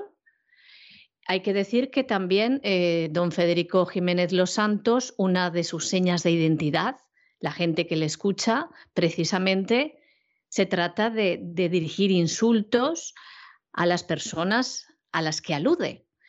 Entonces, en este sentido... nosotros, una, de las, una, de las, Perdón. Vamos a ver, no es que sea correcto o incorrecto, es una postura que jurídicamente ellos la pueden mantener perfectamente. O, luego hay dos lecturas, hay una lectura obviamente ética o periodística o, moral o, o, incluso política, si se quiere, y luego hay una lectura jurídica. Ahí estamos en el conflicto que puede existir entre la libertad de expresión y, el derecho a insultar, si lo queremos llamar así. No existe un derecho a insultar. De hecho, la libertad de expresión, su límite es precisamente el que establece el delito de injurias y calumnias, es decir, el, honor o la percepción o la, o la forma de, injuriar a otra persona por imputándole, por ejemplo, delitos que no haya cometido. La cuestión aquí está en si en este caso se da esa premisa o no. Es decir, cuando una persona se dedica a tener un estilo comunicativo basado en el insulto, en la calumnia, en la injuria, o simplemente en caricaturizar la realidad hasta deformarla eh, haciéndola grotesca, como es el estilo de Federico Jiménez Los Santos, resulta curioso y contundente que diga que ahora cuando esos mismos insultos, que muchos de ellos son los mismos que él ha utilizado, se utilizan en su contra, pues en este caso sí que le ofenden y sí que siente dolida su, su percepción o su orgullo o su honra. Es llamativo. Igualmente, Federico Jiménez Los Santos, si por algo se ha caracterizado durante mucho tiempo, ha sido por, por ser un firme defensor del liberalismo y eso incluye el derecho a poder eh, manifestarse como uno buenamente quiera. Igual que él decía, eh, nosotros también sostenemos que el mismo derecho que hay a, insultar, no insultar, sino a referirse a una persona con determinados términos, tiene esa persona a responderlos o a no darse por aludido o a contrarrestarlos. Existe un derecho que también está reconocido en la ley, que es el derecho de réplica. Es decir, si a mí me dicen algo que a mí no me gusta, no me convence o considero que es falso, yo tengo siete días para comunicarme con el director del medio y por lo menos aportar mi punto de vista. No es una rectificación como tal, es decir, no hago que el medio recule, pero sí que me permite dar mi punto de vista y mi opinión. Esto no ha sucedido en este caso. Pero es que además Federico Jiménez Los Santos eh, ha tenido ya varios problemas de este tipo, lo estuvo con Alberto Ruiz Gallardón, los ha tenido con la ministra Irene Montero hace relativamente poco. Es decir, es algo habitual en su forma de comunicar. Y además precisamente con insultos, ya no digo similares, es que algunos han sido idénticos.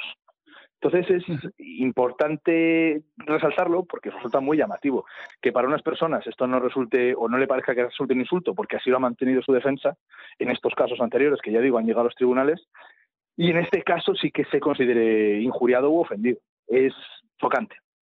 Como bien decía usted, eh, don Enrique de Diego respondía sintiéndose aludido por las acusaciones, por los insultos que eh, don Federico ha proferido desde su medio de comunicación contra las personas no vacunadas, entre las que se incluye don Enrique de Diego, y eh, se ha sentido aludido. Por ello, mm, ha recogido, por ejemplo, en su diario de Internet varios artículos en los que se refiere a él, como bien dice usted, como respuesta.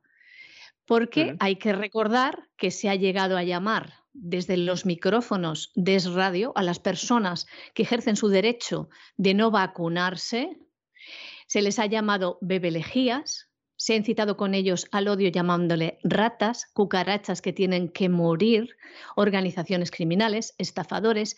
Ante esto, en los artículos don Enrique de Diego, lo digo por el hecho de contextualizar, como dice usted, no sacar fuera de contexto en esta, en esta querella. Por ejemplo, ha habido titulares de, en Rambla Libre que le decían, eres tres veces tonto, eres tonto de capirote, eres cada vez más tonto sin, sin enmienda posible. Otros titulares de Rambla Libre era Federico Jiménez Los Santos, delirios hitlerianos de un hipocondriaco, o qué pobre hombre eres, o qué pena me das. Em, esto es lo que arguyen, ¿no? ¿Y en qué términos se, se llevó el acto de conciliación? Bueno, el acto de conciliación realmente es un acto trámite. Entonces, nosotros eh, preparamos una respuesta. Realmente, la, procuradora de Federico Jiménez de los Santos, que creo que es la que hizo acto de presencia allí, simplemente dijo que no iba a haber avenencia. Es llamativo porque en ningún momento ofreció una posibilidad de pacto, únicamente se avino a lo que ellos habían planteado, que era pues una serie de exigencias que eran inasumibles, la más llamativa era la indemnización de 500.000 euros a Federico Jiménez Los Santos, que como ya he comentado es inasumible para cualquier persona, ya no digo con un bolsillo amplio, sino con un mínimo de dignidad y sentido común, porque lo que estaba pidiendo no era de recibo. Y bueno, y, y, esa fue su postura. Nosotros pues presentamos un escrito en el que se manifestaban una por una las contestaciones a todas las exigencias de Federico, que eran cinco, y se explicaba y se expresaba en cada una de ellas por qué no se podían asumir o por qué no estaban ni siquiera bien planteadas. En algunos casos eh, se, directamente se pedía una rectificación sobre una serie de hechos calumniosos, es decir, que no estuviesen respondiendo a la verdad o, que estuviesen eh, remarcando hechos que eran directamente delito y obviamente un delito que no se correspondía con la realidad, pero sin especificar cuáles. Es decir, yo no puedo hacer una cita a cinco, seis, siete hechos de los que se habla en un, en un mismo artículo de opinión y luego decir que hay una calumnia, pero no especifico cuál. Lo que quiero decir es que en caso de que lo hubiera, que no digo que la haya, de hecho sostenemos que no la hay, eh, al menos tener la deferencia de señalarla de una forma mínimamente precisa para que se pueda dar una respuesta en consecuencia. Y eso es lo que hemos sostenido en general, en líneas generales. Obviamente hemos tocado otros puntos. Por ejemplo, como ya hemos mencionado, que el propio Federico Jiménez de los Santos utiliza el insulto como una forma habitual para comunicarse. En un mismo, en un mismo editorial hilvanó 18 insultos distintos en menos de 7 minutos contra los que mantenían una postura antivacunas. Es decir, la respuesta de Enrique de Diego en muchas ocasiones, eh, ya digo, aunque descontextualizada pueda sonar un poco descarnada, en realidad no se trata más que de una respuesta eh, equiparable o, en consecuencia, o utilizando los mismos términos que los que utiliza Federico Jiménez los Santos. Es decir, podríamos equipararlo al derecho de legítima defensa. Él no está atacando, está defendiéndose. Entonces, claro, esto es, muy, esto es muy relevante de cara a cuando se plantee, como ya he dicho, la querella, que veremos a ver en qué términos la plantean o si la plantean, porque también podría darse la circunstancia de que esto haya sido de farol, porque están en el derecho de no plantear querella, es decir, el, presentar un acto de conciliación les autoriza o les permite presentar querella, pero no les obliga a presentarla. Entonces podría resultar que, que en un momento dado Federico entre en razón, se dé cuenta de que esto no tiene ningún sentido y finalmente no lleve a los tribunales a don Enrique. Lo dudo mucho porque la exigencia... Sí, sí, perdón. Sí, termine, termine, perdón. No digo que lo dudo mucho porque la exigencia de 500... ¿Cómo? Porque la exigencia de 500.000 euros es evidente que está ahí para forzar a que no haya acto de conciliación e ir a los tribunales directamente. Entonces entiendo que lo han tomado como lo que es un acto de mero trámite, no había ninguna intención de llegar a un acuerdo y quieren llevarlo a los tribunales sí o sí. Y es curioso porque fue condenado por insultar a Carolina Vescanza por meterse con ella con la mm, como política y mientras él está pidiendo 500.000 euros, él tuvo que pagar solo 5.000. O sea, es que es curioso y además estamos hablando de dos periodistas, dos periodistas, eh, libertad de expresión, libertad de respuesta y si tú eh, utilizas una vara para comunicarte con la gente, como bien dices, una vara mm, como tónica general, el insulto y demás, ¿Por qué no sabes encajarlo? Es una pregunta que dejamos en el aire. Y bueno, también nos gustaría recordar desde aquí que el pasado mes de octubre el Juzgado de Instrucción número 27 de Madrid admitió a trámite una querella presentada por la abogada Cristina Armas en representación de la Asociación Liberum por presunta incitación al odio contra los no vacunados contra el locutor don Federico Jiménez Los Santos y la tertuliana doña Isabel San Sebastián. Y también ese mismo mes de octubre, el abogado José Luis Manzón, Mazón Costa y el periodista don Enrique de Diego presentaron otra querella por lo mismo contra ellos, por incitación al odio. Por eso seguimos diciendo que nos resulta bastante curioso, que está en su derecho, como usted bien ha dicho legalmente, y entonces las cosas se verán. Eh, pues si no tiene usted algo que destacar, dejamos esta entrevista así y, le dejo emplazado para, para continuar hablando sobre el tema si se da el caso.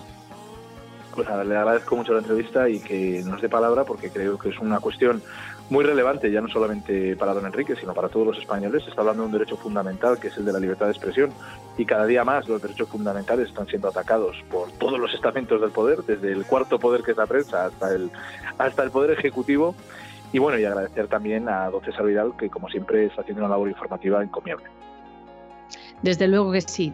Pues muchísimas gracias. En su nombre también.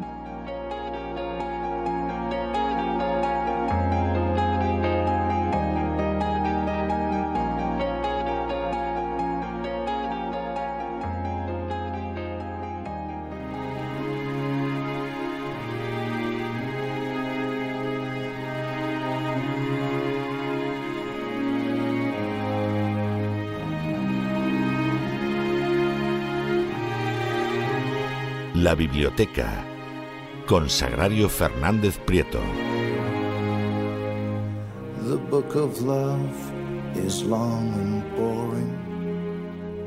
Estamos de regreso y estamos de regreso para la última sección de nuestro programa, que ya saben ustedes que los jueves la dedicamos a oxigenarnos con la cultura, a dar un paseo por la biblioteca de Doña Sagrario, a tomarnos una bocanada de buena literatura. Bueno, pues aquí está Doña Sagrario y a ver qué nos tiene reservado para hoy.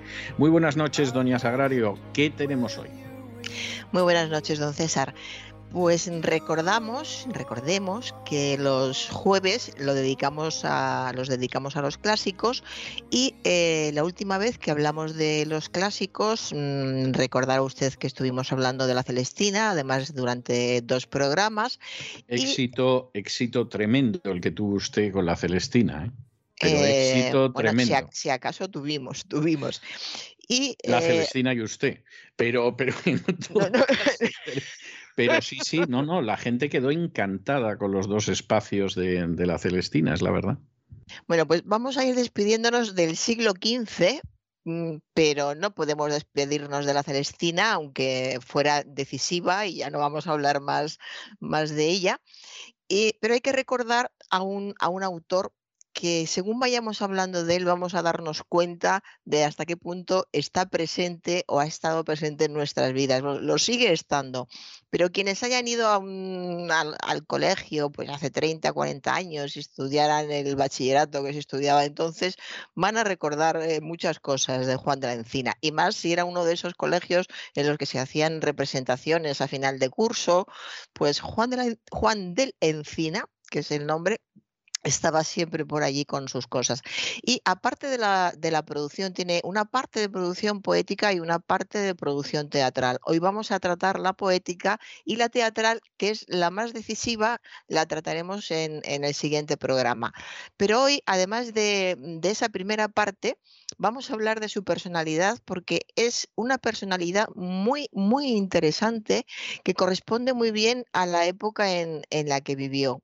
Hay que tener en cuenta que estamos eh, acabando el, siglo XV que es un momento en que se está abandonando la, Edad Media con todo lo que tenía de oscurantismo, de persecuciones religiosas, de enfermedades, de epidemias.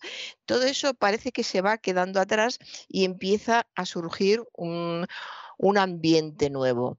A pesar de que el ambiente sea nuevo, nos vamos a quedar en la misma ciudad en la que nos despedimos con la Celestina, porque Juan de la Encina nació en Salamanca y estudió en Salamanca también. Nació en 1468 y estudió en su universidad. Es decir, que seguramente, con, toda seguridad, paseó al mismo tiempo que el, eh, autor de la Celestina, paseaban por, por las plazas, eh, iban a las tabernas en fin, la vida de los estudiantes de, Salamanca, eh, como en todas las grandes eh, universidades, de, más o menos. Allí, en esta Universidad de Salamanca, se graduó en bachiller en leyes, recibió las primeras órdenes para ser sacerdote y eh, cuando era muy joven, ya desde el principio eh, se le caracteriza, aparecen, aparecen muchísimos tratados de la época. Esto quiere decir que era interesante. Y lo curioso es que aparte de la obra, aparecen muchos tratados de la época describiendo su carácter, cosa que no es tan habitual. Luego debía de llamar mucho la atención para que apareciera en, estos aspectos. El caso es que, siendo muy joven, entra al servicio del, duque de Alba, del gran duque de Alba, era el segundo, don Fadrique Álvarez de Toledo. Y allí en su palacio se empezaron a representar sus obras dramáticas, de las que ya he dicho que hablaremos otro día. Y vamos a situarnos un poco en este mundo, en este ambiente, en esta época, en, en la que los nobles eh, deciden que quieren divertirse, seguramente lo habían hecho siempre, pero abren sus puertas al teatro, a los saltimbanquis, a las mofas, a las risas y se organizan obras de teatro dentro de palacio. Es más, es muy curiosa la imagen de la época de los nobles disfrazados de pastores. En esa época se puso muy de moda la, se pusieron de moda las escenas pastoriles, las obras de teatro. Idealizado, idealizada la vida del pastor, claro. Claro, si los pastores hubieran llegado a palacio simplemente oliendo como lían, que era lo natural, pues seguramente los duques que en el mundo han sido hubieran cerrado sus puertas. Pero claro, les hacía gracia un mundo que era tan completamente diferente al suyo, era un canto a la naturaleza, es como siempre, ¿no? nos movemos por lo que no tenemos y por lo que nos hace gracia porque es lejano, porque no lo conocemos bien. Entonces, qué cosa más graciosa para entre ellos, entre los mismos nobles, que ver a todo un duque disfrazado de pastor. Cosa más alejada no podía haber. Eh, ahí estaba el, el punto que a ellos les divertía hacer de pastores en, estas obras de teatro que se representaban en sus, en sus palacios. De modo que allí fue donde él empezó a representar sus obras, de las que, insisto, hablaremos en, en otro programa, y allí llega Encina, que desde muy joven desde muy joven empezó a moverse por todas partes porque tenía un carácter muy abierto y aparece en varios anales de la historia como un hombre muy simpático, fíjese qué curioso, se le reconoce como una característica que pues, podían decir eh, obtuvo las eh, y fue diácono de tal sitio, obtuvo las órdenes sagradas en tal otra parte, pero era, era simpático, amable y se relacionaba muy bien con todo el mundo. Entonces, eh, además, era músico, un hombre con este carácter tan, tan atractivo, digamos, que además eh, era un músico excelente, pues tenía mucho por venir. Y el duque de Alba le abrió sus puertas eh, rápidamente. Al mismo tiempo, ya... Eh, era muy listo. Primero consiguió que el duque le abriera sus puertas y luego solicitó una plaza de cantor en la Catedral de Salamanca. Naturalmente se la dieron enseguida. Y primero el duque y luego la plaza. Sí, pero al revés no al sí que ya eh, por si acaso seguramente se lo hubieran dado de todas eh, formas porque por lo visto era un era un cantor cantaba de forma impresionante y también componía y se lo hubieran dado pero la cuestión es cómo se, eh, se movía mucho era un hombre muy extrovertido y se iba moviendo en todos los ámbitos donde había poder en, en la época los nobles la, la iglesia y como era simpático y bien era enormemente culto pues se le requería en, muchas partes. De modo que con esta habilidad y, esta simpatía, siendo músico y, poeta, no era difícil medrar en, aquella corte, porque medraban otros que tenían muchísimos menos méritos que, él.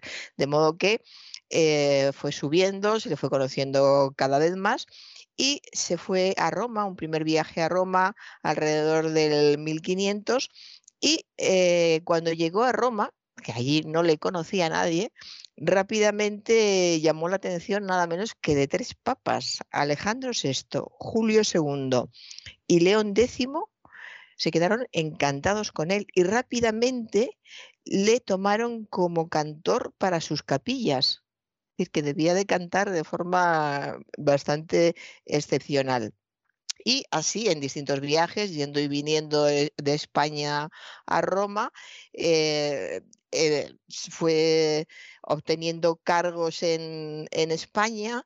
E- Es, un mundo muy curioso porque recuerda mucho todo a cosas que pasan hoy, ¿no? Em, en tu país triunfas poco, pero como triunfes algo y sepas acercarte a determinadas personas, ya tienes el espaldarazo.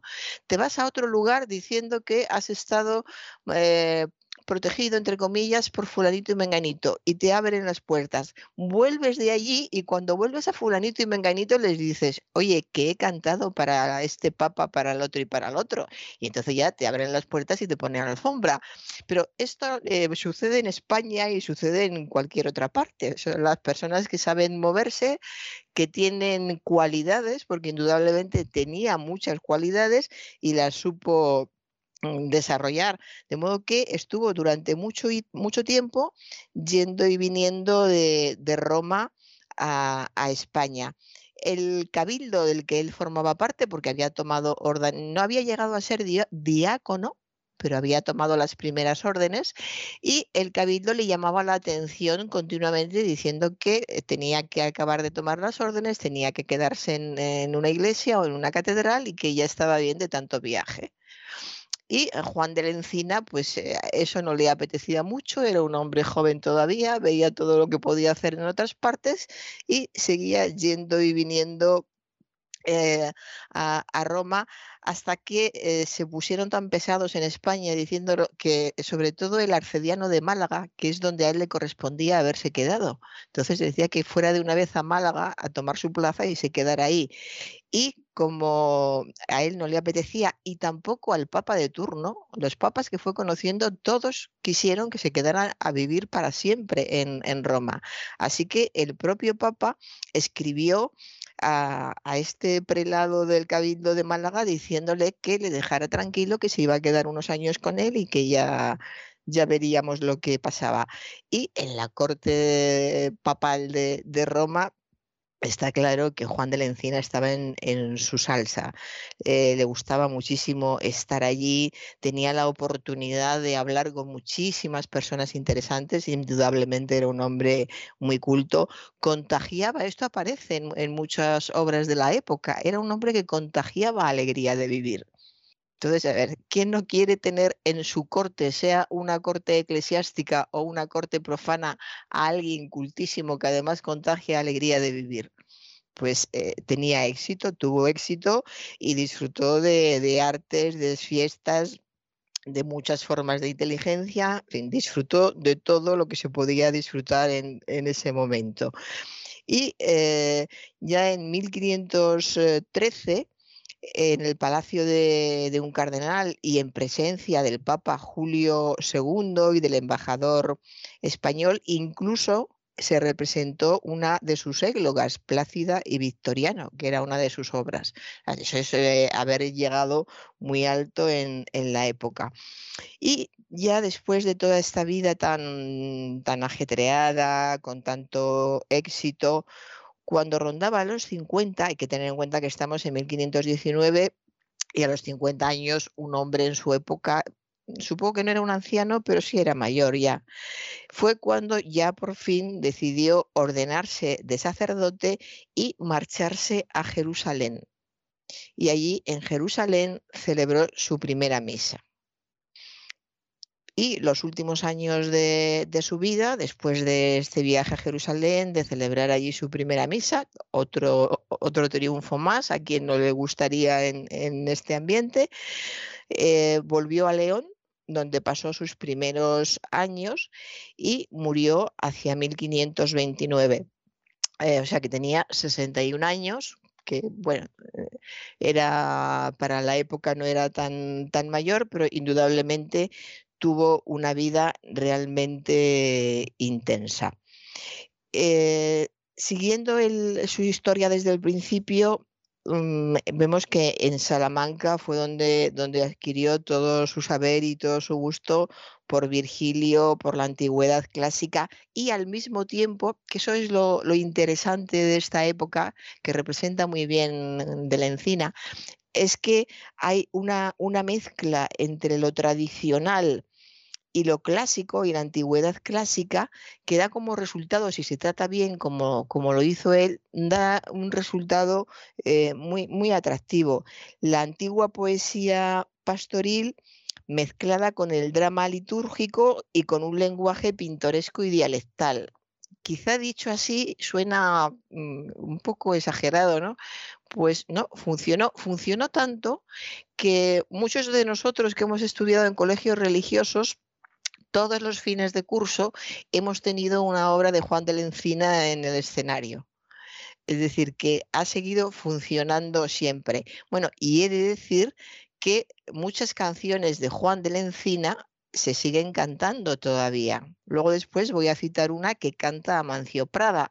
Luego es un hombre que tiene vigencia en las salas de teatro de Madrid que se representa teatro clásico siempre hay alguna de Juan de la, Encina, es decir, que sigue, eh, sigue vigente. Y eh, cuando estuvo en, Roma, este hombre tan pintoresco, digamos, eh, vivió el, Renacimiento con todos aquellos refinamientos de, de la vida que había en, en Roma y él cuenta en, uno de sus escritos que después de vivir aquella gloria pagana, él mismo dice gloria pagana del Renacimiento en Roma, es una crítica muy fuerte que quizá a otro le hubiera costado cara, pues eh, su viaje a Jerusalén fue definitivo, definitivo. Fue al final, en el crepúsculo de, su existencia, y fue allí, él mismo lo, lo, explicó en alguno de sus escritos, donde encontró su raíz auténtica, su vieja raíz, dice él, que era lo que, lo que realmente era un poeta cristiano y castellano. Y esto lo descubrió en, Jerusalén y ya de Jerusalén volvió completamente eh, diferente, entre comillas, o completamente eh, cambiado eh, no quiero utilizar la palabra iluminación, o sea, en, Jerusalén se encontró a sí mismo, quizá eso sí se puede decir, se encontró a sí mismo de verdad, influye también la edad. No se puede ser igual a los 20, a los 30 años que a los 50 en, en esta época, que ya sería un hombre muy mayor, pero la influencia de Jerusalén fue definitiva para él. Así que hay tres momentos y tres etapas que son muy importantes en, en su vida y al mismo tiempo en, la gestación de, su obra literaria. Algo muy importante que también tuvo gran influencia en otros escritores fue el cancionero que, escribió. En este cancionero hay ocho églogas, ahí está toda su obra ah, lírica y eh, hay un cancionero musical muy importante de los siglos XV y XVI donde aparecen algunas de sus composiciones. Estar en este cancionero musical eh, era también todo un, reto y un éxito. Él no lo vivió, no les importaba, no sabían qué repercusión iba a tener en la posteridad, pero en este cancionero musical que es muy consultado por los expertos aparece también Juan de la, del Encina, que entonces cuando compuso las canciones que aparecen aquí, tenía 28 años. Con el tiempo fueron añadiendo églogas, la de Filomeno, Zambardo, ya los, los nombres suenan a, pastores, digamos, y eh, las, las, poesías que, mm, que él compuso fueron realmente como, como poeta, exclusivamente como poeta, eh, fue de una precocidad impresionante porque era muy, muy joven cuando empezó a escribir eh, poesía. Lo que pasa es que lo abandonó, lo abandonó.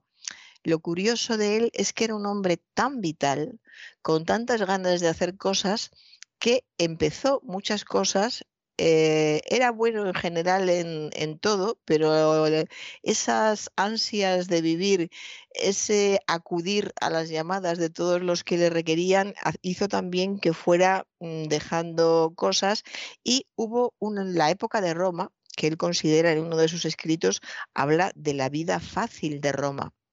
Y esa vida fácil de Roma le hizo abandonar muchos trabajos porque eh, era una etapa muy agradable en la que se lo pasaban muy bien, había muchos contactos, seguía componiendo pero con, menos profundidad porque estaba más disperso, más distraído eh, con cosas, con aspectos más, más mundanos, aspectos más mundanos, quiero decir. De hecho, hacia el final de, su vida escribió un poema que se llama Trivagia, donde se lamenta del tiempo malgastado y promete componer obras de mayor gravedad. Es decir, que él fue muy consciente al final de su vida de, tuvo una visión de conjunto, se dio cuenta de todo el tiempo que había perdido tampoco es nada raro, les pasa, a muchas personas, ¿no?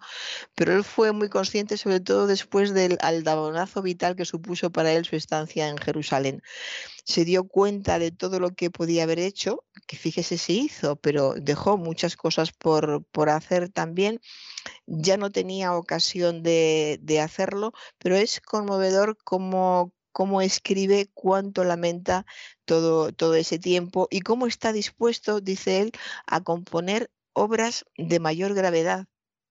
Lo que pasa es que ya no, no, tuvo, no tuvo tiempo, lamentablemente.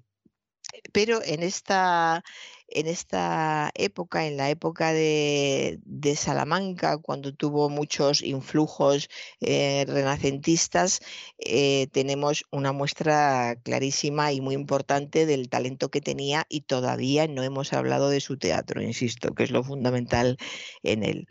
De modo que fue un hombre que en esta época era ante todo poeta y músico que escribió un, cancionero y que por todo esto se le define como, como escritor, por una parte, muy cerca de la religiosidad medieval, es que estamos en una época de encrucijada, no lo olvidemos. La, Celestina, como ya contamos, es, es, la obra que pone un pie en la Edad Media y otro pie en el Renacimiento. Eh, muy cerca, a continuación, casi en la misma época, Juan de la Encina está en la misma encrucijada, solo que un poquito más ya en el, en el Renacimiento, pero son épocas de transición en las que es muy difícil moverse y y saber adquirir todo lo que tiene cada época, teniendo en cuenta que además las posibilidades de elección son limitadas, nadie es libre por completo y menos en épocas como estas. Todavía una, existía una religiosidad medieval que era muy severa, sobre todo con el goce de vivir. Se podía hablar del goce de vivir, se hablaba de hecho, pero en determinados ambientes. Seguía todavía esa atención, ese cuidado a que en determinados lugares nadie pudiera decir que una persona elegía el goce de vivir antes que el recogimiento, por ejemplo. Es decir, que era todavía muy difícil moverse en, un ambiente eh, siendo auténticamente lo que uno querría ser sin que te llamaran la atención. Por eso cuando llegaba a Roma, a Roma le parecía el, paraíso, porque allí le dejaban en paz por, completo a él y, a todo el mundo.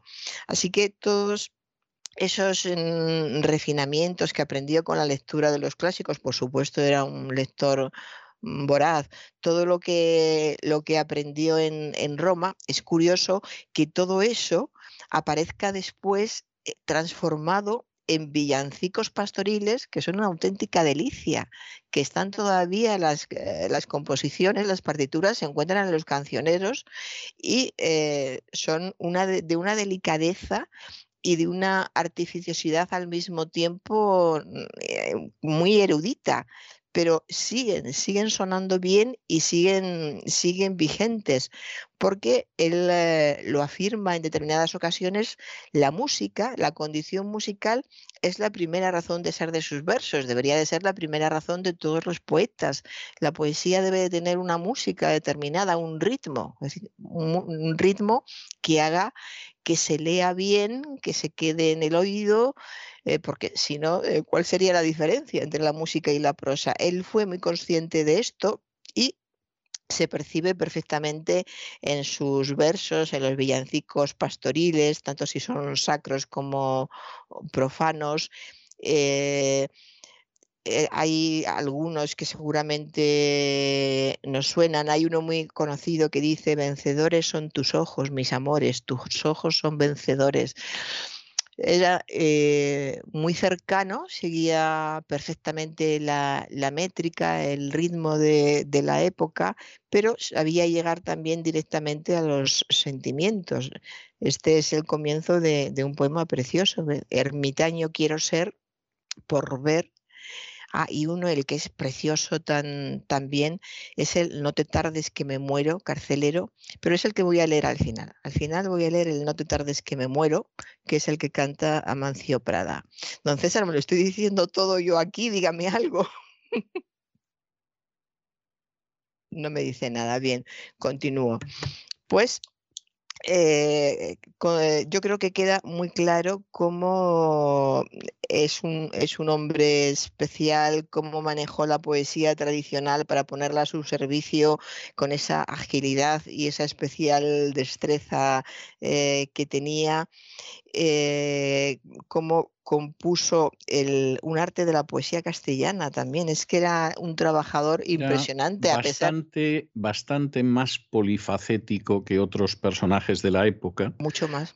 Aunque hubo alguno que se esforzó también, bastante más polifacético y seguramente mucho más cosmopolita porque es, indudablemente, sí, cosmopolita. Mucho más. Y además es un personaje que, que, sale de lo que es esa España que todavía estaba dividida en reinos, de cuyos reinos uno, pues sí, culturalmente era distinto, porque era, era el reino de Granada, pero que en última instancia es un personaje mucho más cosmopolita de lo que podían ser los otros. ¿no? Incluso cuando usted estaba mencionando a los papas que quedan encantados con él, que por cierto son personajes de lo más siniestro, pero, pero al mismo tiempo personajes culturalmente muy interesantes, bueno, Alejandro VI era otro español cosmopolita. O sea, es un valenciano que acaba recalando precisamente en Italia y que tiene una visión en la que no se olvida de España y sobre todo de la España del Levante, pero en la que al mismo tiempo, bueno, pues hay un gusto por lo francés, por lo italiano, etcétera. En el caso de Julio II, evidentemente era un mal bicho que no dejó de envenenar, crear guerras, etcétera, etcétera pero fue un mecenas del arte absolutamente sensacional. O sea, estamos hablando de un personaje que no me sorprende que también se, sintiera atraído por el español que había recalado en, en, Italia. Y en el caso de León X, pues era un enamorado del paganismo, le gustaban los jovencitos, se dedicaba a cazar jabalíes de paso que, que escribía bulas de excomunión, o sea, también un personaje muy siniestro, pero pero un personaje también con una especial sensibilidad artística. Es decir, todos ellos no eran nada ejemplares, no voy a decir desde una perspectiva espiritual, ni siquiera desde una perspectiva humana, pero sí era gente muy refinada en términos culturales. Y aquí del Encina es un personaje que, encaja bien, es decir, es, es, un personaje muy polifacético culturalmente y es algo que llama la atención a los que se acercan a su obra, pero al mismo tiempo es un personaje de un cosmopolitismo que en esos momentos, pues eh, en España brilla por su ausencia en términos generales. O sea, yo creo que es un personaje en última instancia, pues como muchos grandes personajes de la historia de España y de la cultura española, ¿no? que muchas veces acaban sepultados en el olvido o en el semiolvido, salvo para especialistas, estudiosos, etcétera, y sin embargo son personajes de, de una talla absolutamente excepcional.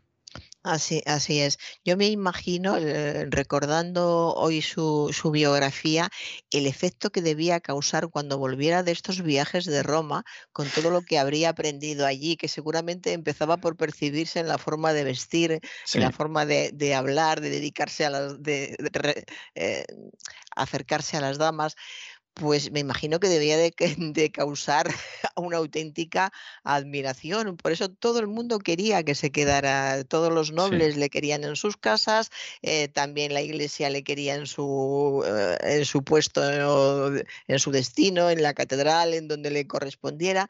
Todo el mundo quería tenerle cerca porque a todo esto se, se unía un carácter personal que era muy, muy especial, pues era un hombre simpático, una persona con una gracia especial que además tiene todas estas dotes y características, pues ¿quién no lo quiere tener cerca? sea papa o no lo sea. Mm. Y, y seguramente habría, es especular, por supuesto, ¿no? No tenemos base para esa especulación, pero yo tengo la sensación de que si Juan de la Encina, viendo lo que era España después de otras cosas, pues hubiera pensado el manca finesa, que dicen los italianos generalmente para referirse a esa gente que, en fin, no tiene la, finura que debería tener, ¿no? Y, es algo que los, los, italianos repiten mucho porque es verdad que ellos son así, ¿no? Luego, eh, evidentemente hay otras virtudes que no son las más extendidas en la península itálica, pero, pero esa fineza eh, que tiene el italiano generalmente los españoles no la tienen. Eh, estoy hablando en términos culturales, en términos nacionales, no en personas concretas. Es decir, igual que, que a lo mejor a Juan de la Encina le podía pasar eso por la cabeza, pues cuando se encontrara con los recios castellanos después de haber pasado por la Toscana y haber pasado por Roma, que, que es, una, es una posibilidad que, que no en absoluto me parece que sea absurda, eh, yo no puedo dejar de tener también la sensación de que la reacción que él provocaba, eh, tómese esto con los matices que se quiera, es aquella reacción que contaba Gila en una de sus parodias, donde de pronto alguien aparecía con unas gafas de sol especiales entre un grupo de amigos, los amigos se quedaban pasmados al ver aquellas gafas de sol y él decía, son americanas.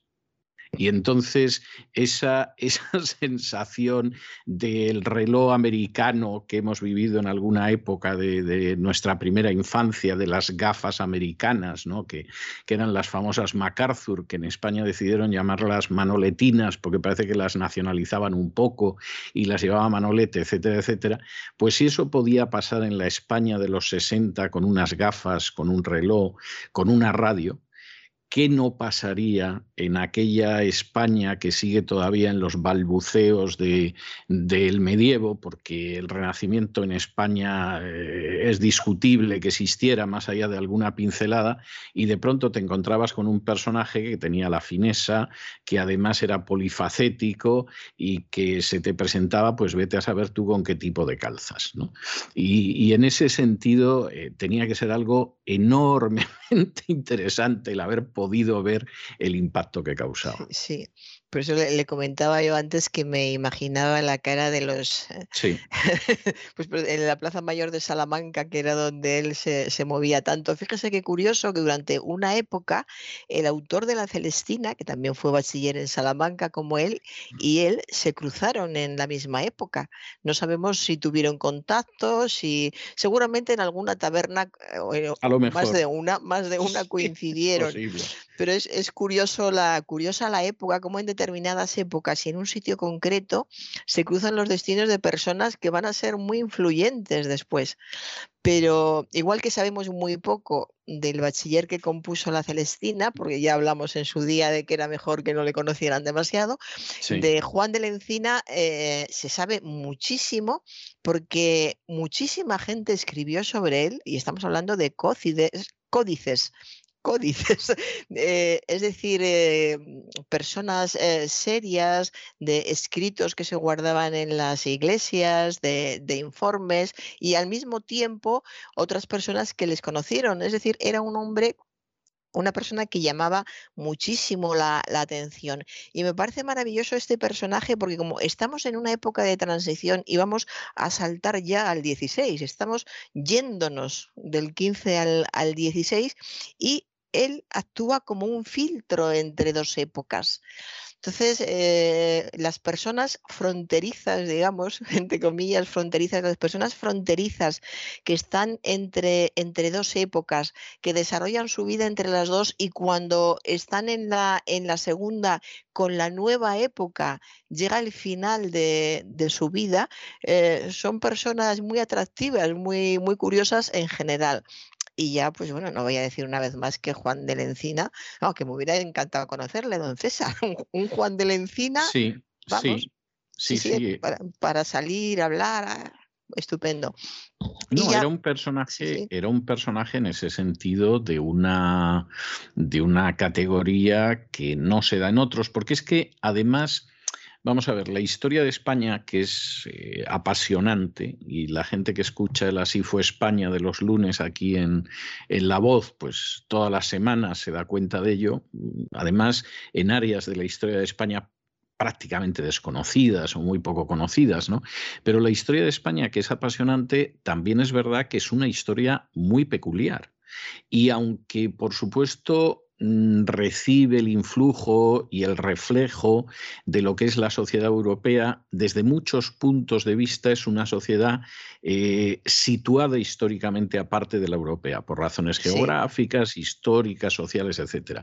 Entonces, España tiene una edad media muy peculiar, es una edad media muy pujante, muy pujante y en ese sentido pues aguanta muy bien la comparación con la edad media de otras naciones, pero España es un país prácticamente sin renacimiento, es decir, pasa de la edad media a, lo que es ya la contrarreforma eh, y con la contrarreforma al barroco de manera casi inmediata y entonces el desarrollo es distinto que el de otros países ¿no? y, y eso tiene sus consecuencias, es decir, tiene sus consecuencias, por ejemplo, la admiración enloquecida de España desde el final de la Edad Media hasta el inicio de la contrarreforma por Italia. Es decir, porque Italia es algo que no es España y además España no se lo ha podido permitir porque no ha hecho nada más que combatir durante casi ocho siglos a los musulmanes, o sea, no está para ciertas cosas. Pero claro, ese renacimiento italiano que empieza en el siglo XIV, que tiene un enorme esplendor en el siglo XV y que, bueno, ya en el siglo XVI es algo absolutamente incomparable, es algo que no existe en España. Incluso cuando se habla de un renacimiento español, lo que estás viendo es, el arte medieval todavía, un poco eh, repulido, etc. Y claro, por eso personajes como Juan de la Encina en un sentido de más cosmopolita y más polifacético, o el autor de la Celestina en el sentido de que no es el relato oficial, es más bien el relato contraoficial mm. de lo que es España, como también sucede con el Lazarillo, pues eh, son personajes absolutamente extraordinarios, extraordinarios dentro de lo que es el contexto español y extraordinarios en un contexto universal, porque claro, tienen, tienen una visión eh, muy distinta de lo que es la visión de la mayoría. Así es. Bueno, pues voy a, leer este poema que llevo anunciando desde hace un rato, porque me parece, eh, me parece hermoso y eh, está lleno de esa vitalidad que, derrochaba el, el autor en todas las áreas. Eh, voy a avisar, habla de, hay un estribillo que se repite, no te tardes que me muero, carcelero, no te tardes que me muero. El carcelero, la cárcel se refiere al amor, o sea, no te retardes, eh, no llegues tarde, amor, que estoy deseando que, que llegues y que a lo mejor llegas demasiado tarde y ya, no estoy, me puedo haber muerto me pueden haber apresado, etcétera. Pero en fin, la referencia del carcelero es al amor. Y la canción dice así, no te tardes que me muero, carcelero, no te tardes que me muero. Apresura tu venida porque no pierda la vida, que la fe no está perdida, carcelero. No te tardes que me muero. Bien sabes que la tardanza trae gran desconfianza. Ven y cumple mi esperanza, carcelero. No te tardes, que me muero.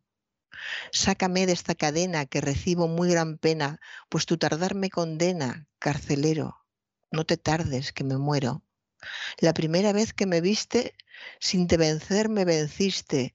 Suéltame pues, me prendiste, carcelero, no te tardes, que me muero. La llave para soltarme ha de ser galardonarme, proponiendo no olvidarme. Carcelero, no te tardes, que me muero. Y siempre, cuanto vivieres, haré lo que tú quisieres, si merced hacerme quieres. Carcelero, no te tardes, que me muero. Bueno, pues esto hoy en día no se podría ni escribir ni publicar, salvo, salvo que, que en fin, el carcelero ate a, a, una señorita o salvo que sea un hombre hablando a otro hombre. ¿eh? Hemos perdido mucho con el paso del tiempo. ¿eh?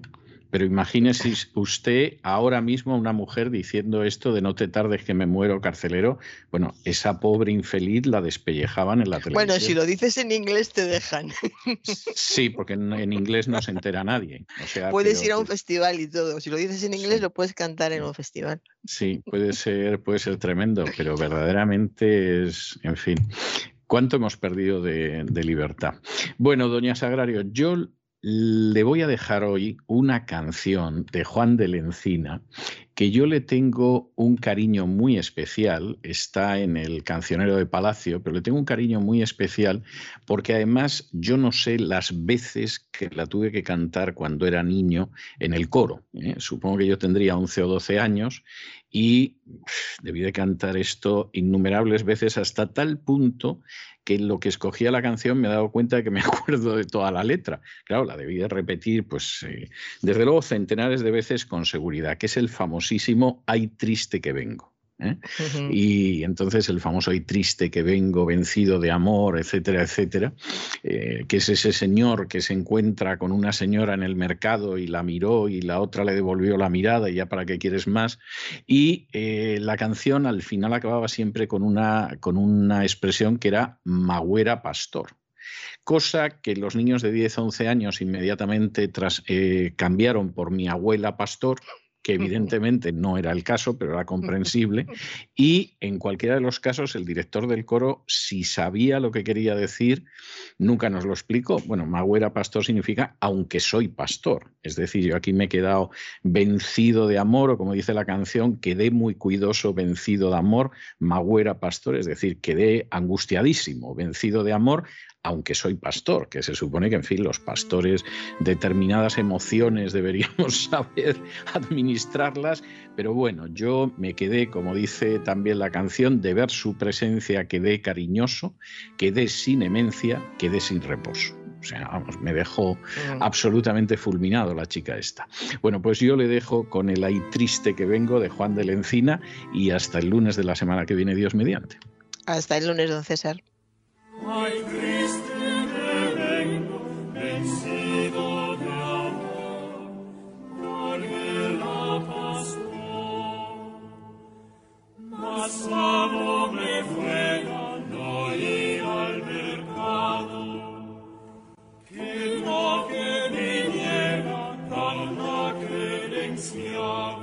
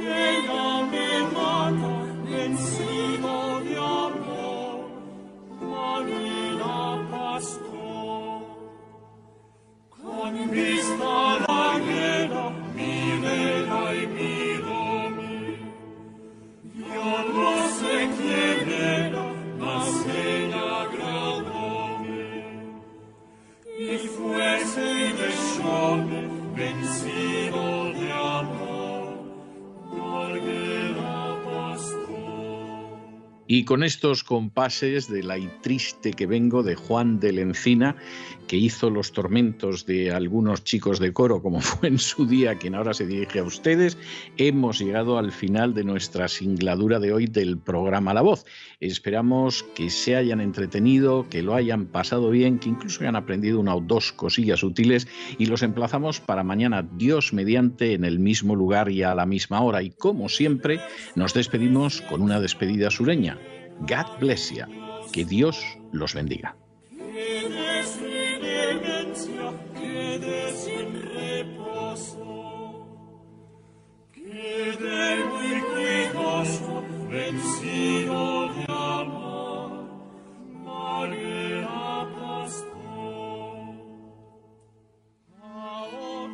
El programa La Voz es una producción de Artorias Incorporated y al amparo del derecho a la libertad de expresión no se hace responsable de las opiniones vertidas en el curso del mismo.